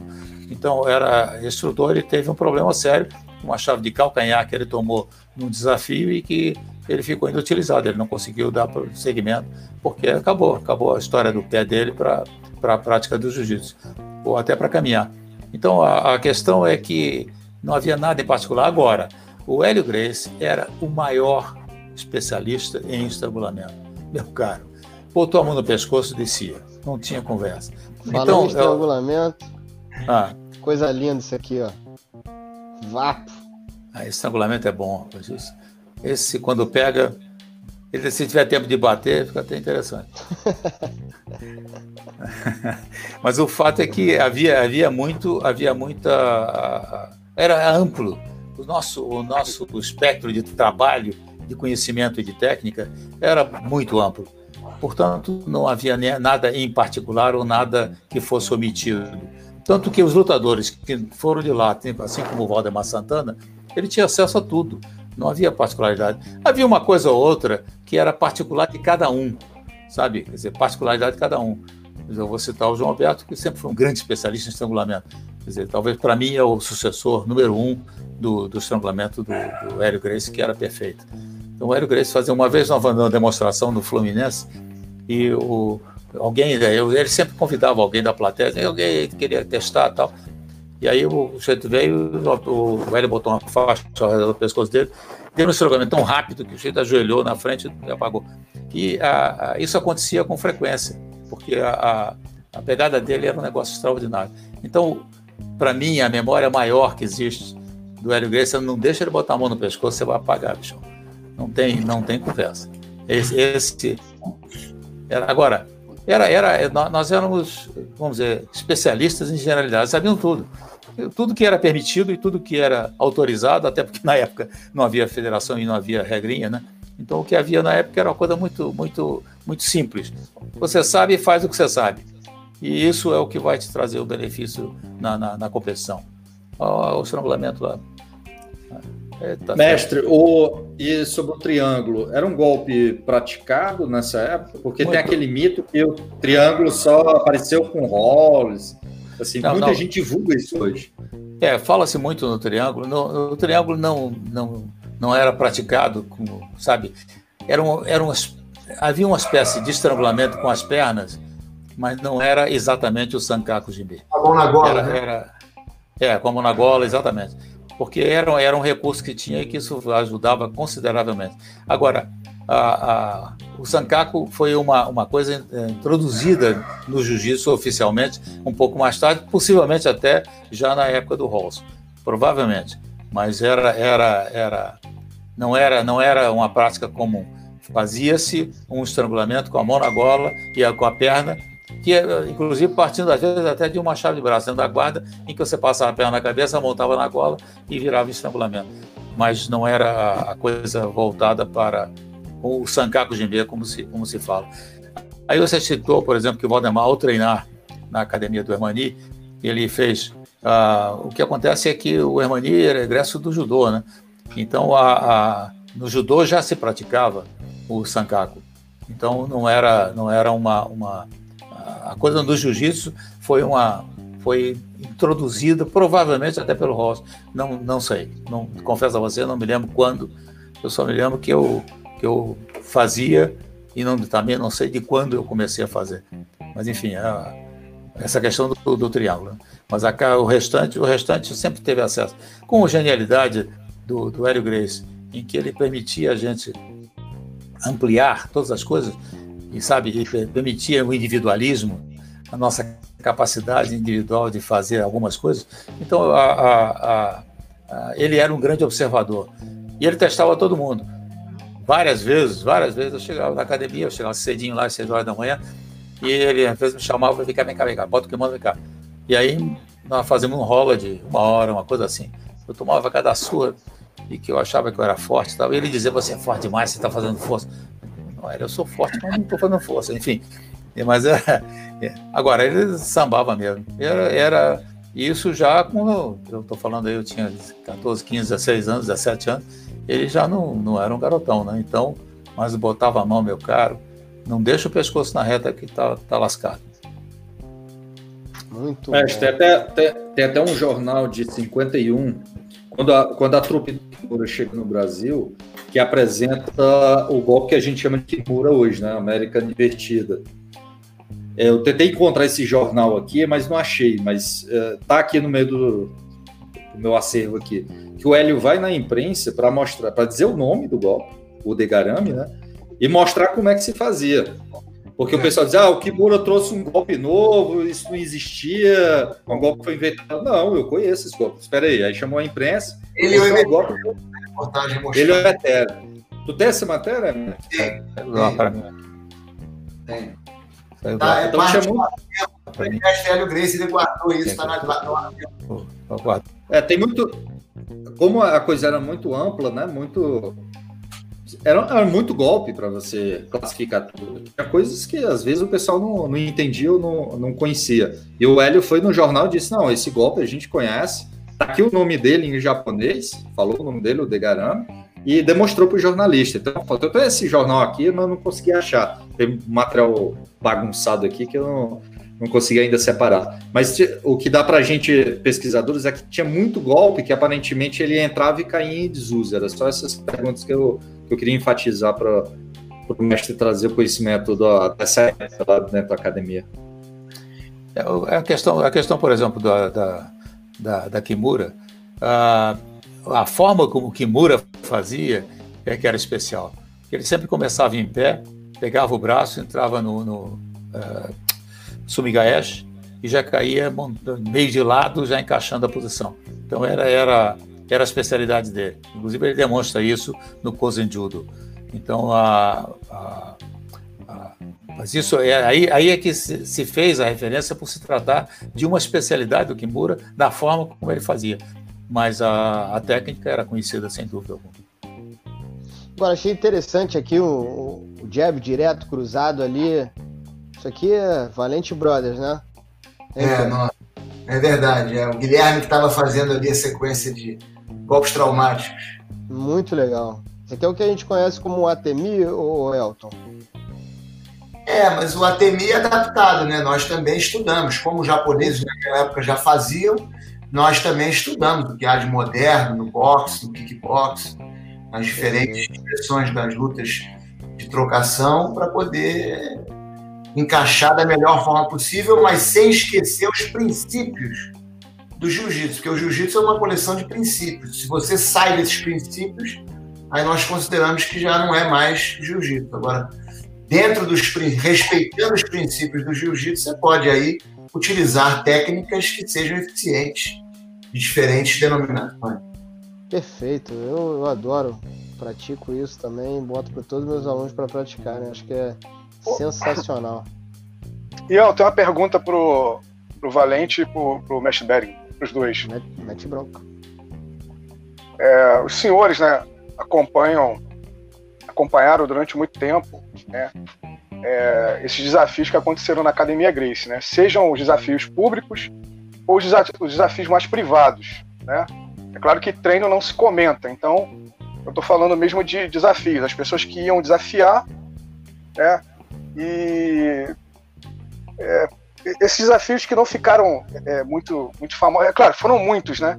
Então, alguns não ganharam é, destaque em jornais, na imprensa, porque eram desafios privados. Eu queria saber do, dos, dos, senhores, é, durante toda essa convivência que vocês tiveram, né, observando esses desafios né, dentro da academia, ou fora da academia. É, qual seria o lutador que mais chamou atenção, né, um lutador, é, o oponente, e qual modalidade também chamou a atenção de vocês durante todo esse trajeto de desafios é, contra os representantes da Academia Grace? Vou deixar o grande mestre responder, que a geração dele foi uma geração mais marcada por esses desafios. Olha, a, a, dos desafiantes externos, eu não me recordo nenhum nome assim de expressão, não, confesso a você que não me recordo. A não ser aqueles que saíram, que eram egressos da Academia Grace, que saíram para competir, os atletas da Academia Grace. Então não havia, não, eu não me recordo de não. Havia sim pessoas de fora, principalmente a, os, os capoeiristas, como era o caso do Cira Anda e outros, e do tão fortes. Então, esse, ah, ah, mas eram de fora, não eram da, da, da academia. E, não, e, não, e eram, acabaram transformando em competições públicas, né? da, da, da envergadura dos lutadores. Agora, uma coisa que, que, se percebia era o seguinte: era tão simples. Eu mesmo participei, às vezes, de um. Não foi um desafio, foi um colega de colégio que dizia que não valia nada aquilo que eu fazia tal. Então eu falei com ele, o Edson, traz ele aqui para fazer uma lutinha contigo tal. Eu conversei, conversei o camarada, e o camarada era, era grande, forte. E aí ele, o Hélio disse, olha, então vamos começar com kimono.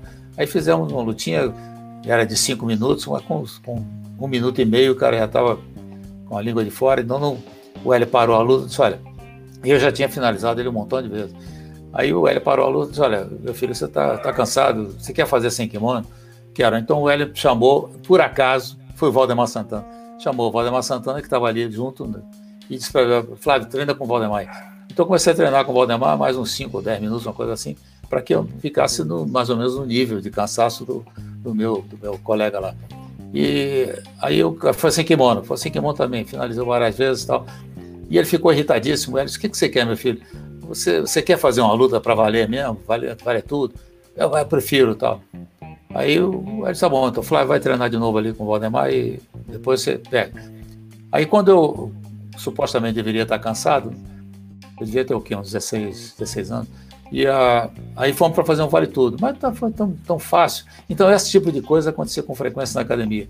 Mas não eram, não eram pessoas de expressão, eram mais pessoas que vinham com a tentativa de ganhar, de ganhar um nome, de fazer alguma coisa, alguma marca especial. Como foi esse meu caso aos 16 anos, que o Hélio me chamou para representá-lo, que era um capoeirista, não tinha nome, mas era um rapaz que queria, a partir do momento que que enfrentasse o Hélio Gracie já seria uma glória para ele, né? Mas ele não teve a chance não, porque um garoto de 16 anos, faixa branca, pegou ele rápido. Aí a gente está vendo a luta do, do mestre... Do Carson com, é, Carson, Carson com o Valdemar. Valdemar. É, você vê aí a postura do Carson na luta em pé, essa parte dos golpes traumáticos, você vê que ele tem mais, mais até do que o Valdemar. Ele chuta, ele dá soco, ele ali tem elementos, né? É um, é um, lutador completo. Meu pai sempre falava muito isso do Cássio, o João Alberto também, o João Alberto chutava alto. É. Né? Eles exatamente. Eram pessoas com uma habilidade completa e é o que nós temos. Agora, o estilo do Valdemar era esse: era cinturar, era cinturar, que era a famosa baiana, né? que não era pegar na perna, ele pegava na cintura, botar para baixo, entrar na guarda e bater. Era a coisa dele, é o que ele sabia fazer bem feito. Era um estivador muito forte, então o camarada ele entrava na guarda e aí era, era ruim, porque ele batia com muita força e tal. Mas o, essa, eu acho que não sei se foi essa luta que o Carson fez. É, é o que, essa luta que ele ganhou. É o que hoje chamam de ground and pound. Ground and pound, é. é exatamente. É, o pessoal, o pessoal fala isso hoje em dia com ground and pound como se fosse uma coisa moderna, né? O Valdemar fazia isso há, há 60 anos atrás. O Mazinho mandou uma pergunta aqui interessante é, acontecia de vocês, alunos de grande mestre, estudarem e desenvolverem novas técnicas partindo de uma técnica ensinada por ele? Adaptarem o jiu-jitsu para si, mais ou menos? É isso que eu entendi. Não, a adaptação uma... era natural. É natural. A gente, a gente acabava tendo um rótulo mais especial. Eu gostava mais disso, gostava mais daquilo e tal. Mas a, uh, não era apenas, era apenas uma adaptação, não era uma criação pessoal. Tudo vinha, tudo vinha do, do Hélio e tudo vinha daquele ensinamento que a gente teve desde o princípio. Então a gente fazia ajustes. E isso era natural porque cada um com, a sua, com seu biotipo e com a sua capacidade e tal. Então, com certeza isso fazia, eram adaptações. Olha, Valdemar de novo. Baiana, jogou no chão e vai de novo. É, o que eu posso acrescentar ali é que eu, o meu irmão Guilherme estava lá na academia uma vez que o Marco Ruas foi lá para tentar uma luta com o Rickson e acabou que eles não chegaram a nenhum acordo, mas o, Guilherme lembra do tio Hélio oferecendo eles fazerem uma luta ali mesmo, se o Marco Ruas quisesse. É. É, isso, já, isso já na academia, na Grace Nova, né? Não é, era na, na, na Rio Branco. Né? É, e também eu tive a honra de assistir aos primeiros cinco UFC sentado do lado do grande mestre Hélio Graves.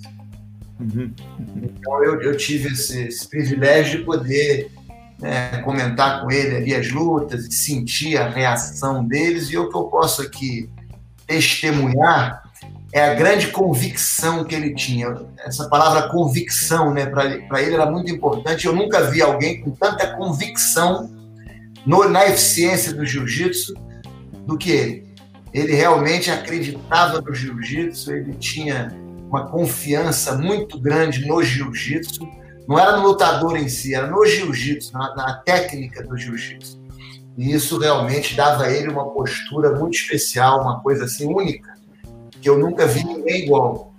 Realmente uma, uma, uma áurea que ele tinha que era, que era dele particular e fantástica. Muito bom, gente. Eu queria agradecer a presença de cada um de vocês aqui na nossa, nossa, no nosso grande encontro de domingo às 6 horas da tarde, na história do jiu-jitsu como nunca se viu antes. Estamos encerrando mais uma aula, aula 09. É, Para quem não se inscreveu ainda, se inscreve, deixa sua curtida, liga o sininho para receber notificações.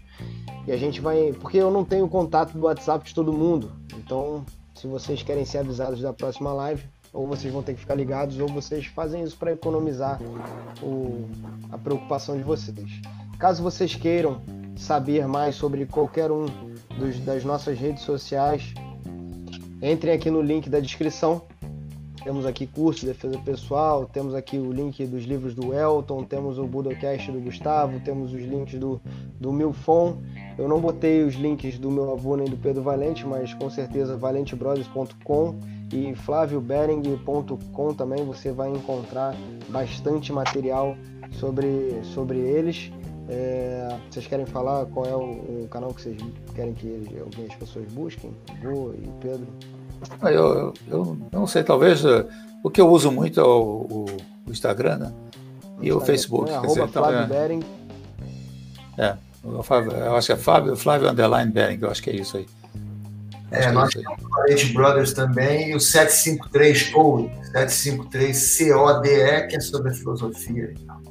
Legal, sensacional. Eu só queria dizer uma coisa aqui para todos vocês. Olha, para mim foi uma honra, um prazer enorme estar na presença de vocês aqui e poder eh, receber essa, essa, vamos dizer, essa escola fantástica. Agora, uma coisa só que eu gostaria de deixar registrado é o seguinte: visitando o grande mestre Hélio Grace na casa dele certa vez, tinha um livro grande, aqueles livros pretos que ele tinha lá, a história, e eu abri, abri um daqueles livros e a segunda página tinha uma reportagem de uma revista francesa comigo.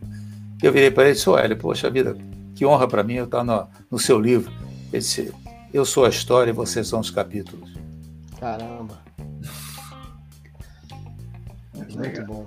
Sensacional. Eu queria te fazer uma sugestão, né? Já que o tema aqui foi defesa pessoal, e eu fiquei muito curioso com aquele livro ali que o Elton mostrou no início da, da década de 30, e que tem aquele chute do pulo do morcego, que inclusive o tio Hélio me contou que era uma das estratégias que ele tinha em mente se ele fosse lutar com Joe Lewis, que ele pensava em correr e dar um pulo com os dois pés no peito do Joe Lewis e assim trazer a luta para o chão. Então, é, e tem aquela foto clássica dele dando aquele pulo com o irmão Carlos. Então, eu acho que a gente podia, no futuro, fazer um outro programa analisando aí, pegando talvez do, do Koizumi, do programa do Kimenokata do Koizumi, algumas técnicas de alguns outros autores, esses do Brasil, da capoeira carioca, do, do, do Mário Aleixo, do Bartitsu, e aí a gente pegar as técnicas atuais que nós praticamos da Academia Rio Branco e aí fazer uma comparação e um estudo comparativo para ver as evoluções, as diferenças. Eu acho muito interessante. Semana que Muito vem, bom, então, muito bom. tá marcado, 6 horas, domingo? Olha, pode, pode marcar tranquilo, tá tudo, tudo tão tranquilo que não. Não tem nada Pode ser domingo, segunda, terça, qualquer dia. Nós estamos available. Gente, vamos encerrar então por ordem de a quem tá aqui na câmerazinha. Eu sou o Ian Bering. Eu sou o Pedro Valente. Flávio Eu sou. Cristiano Milfon. Oh, Cristiano Milfon. Eu sou o Elton Silva. E eu sou o Gustavo Goulart. Valeu, galera. Um forte abraço! Os-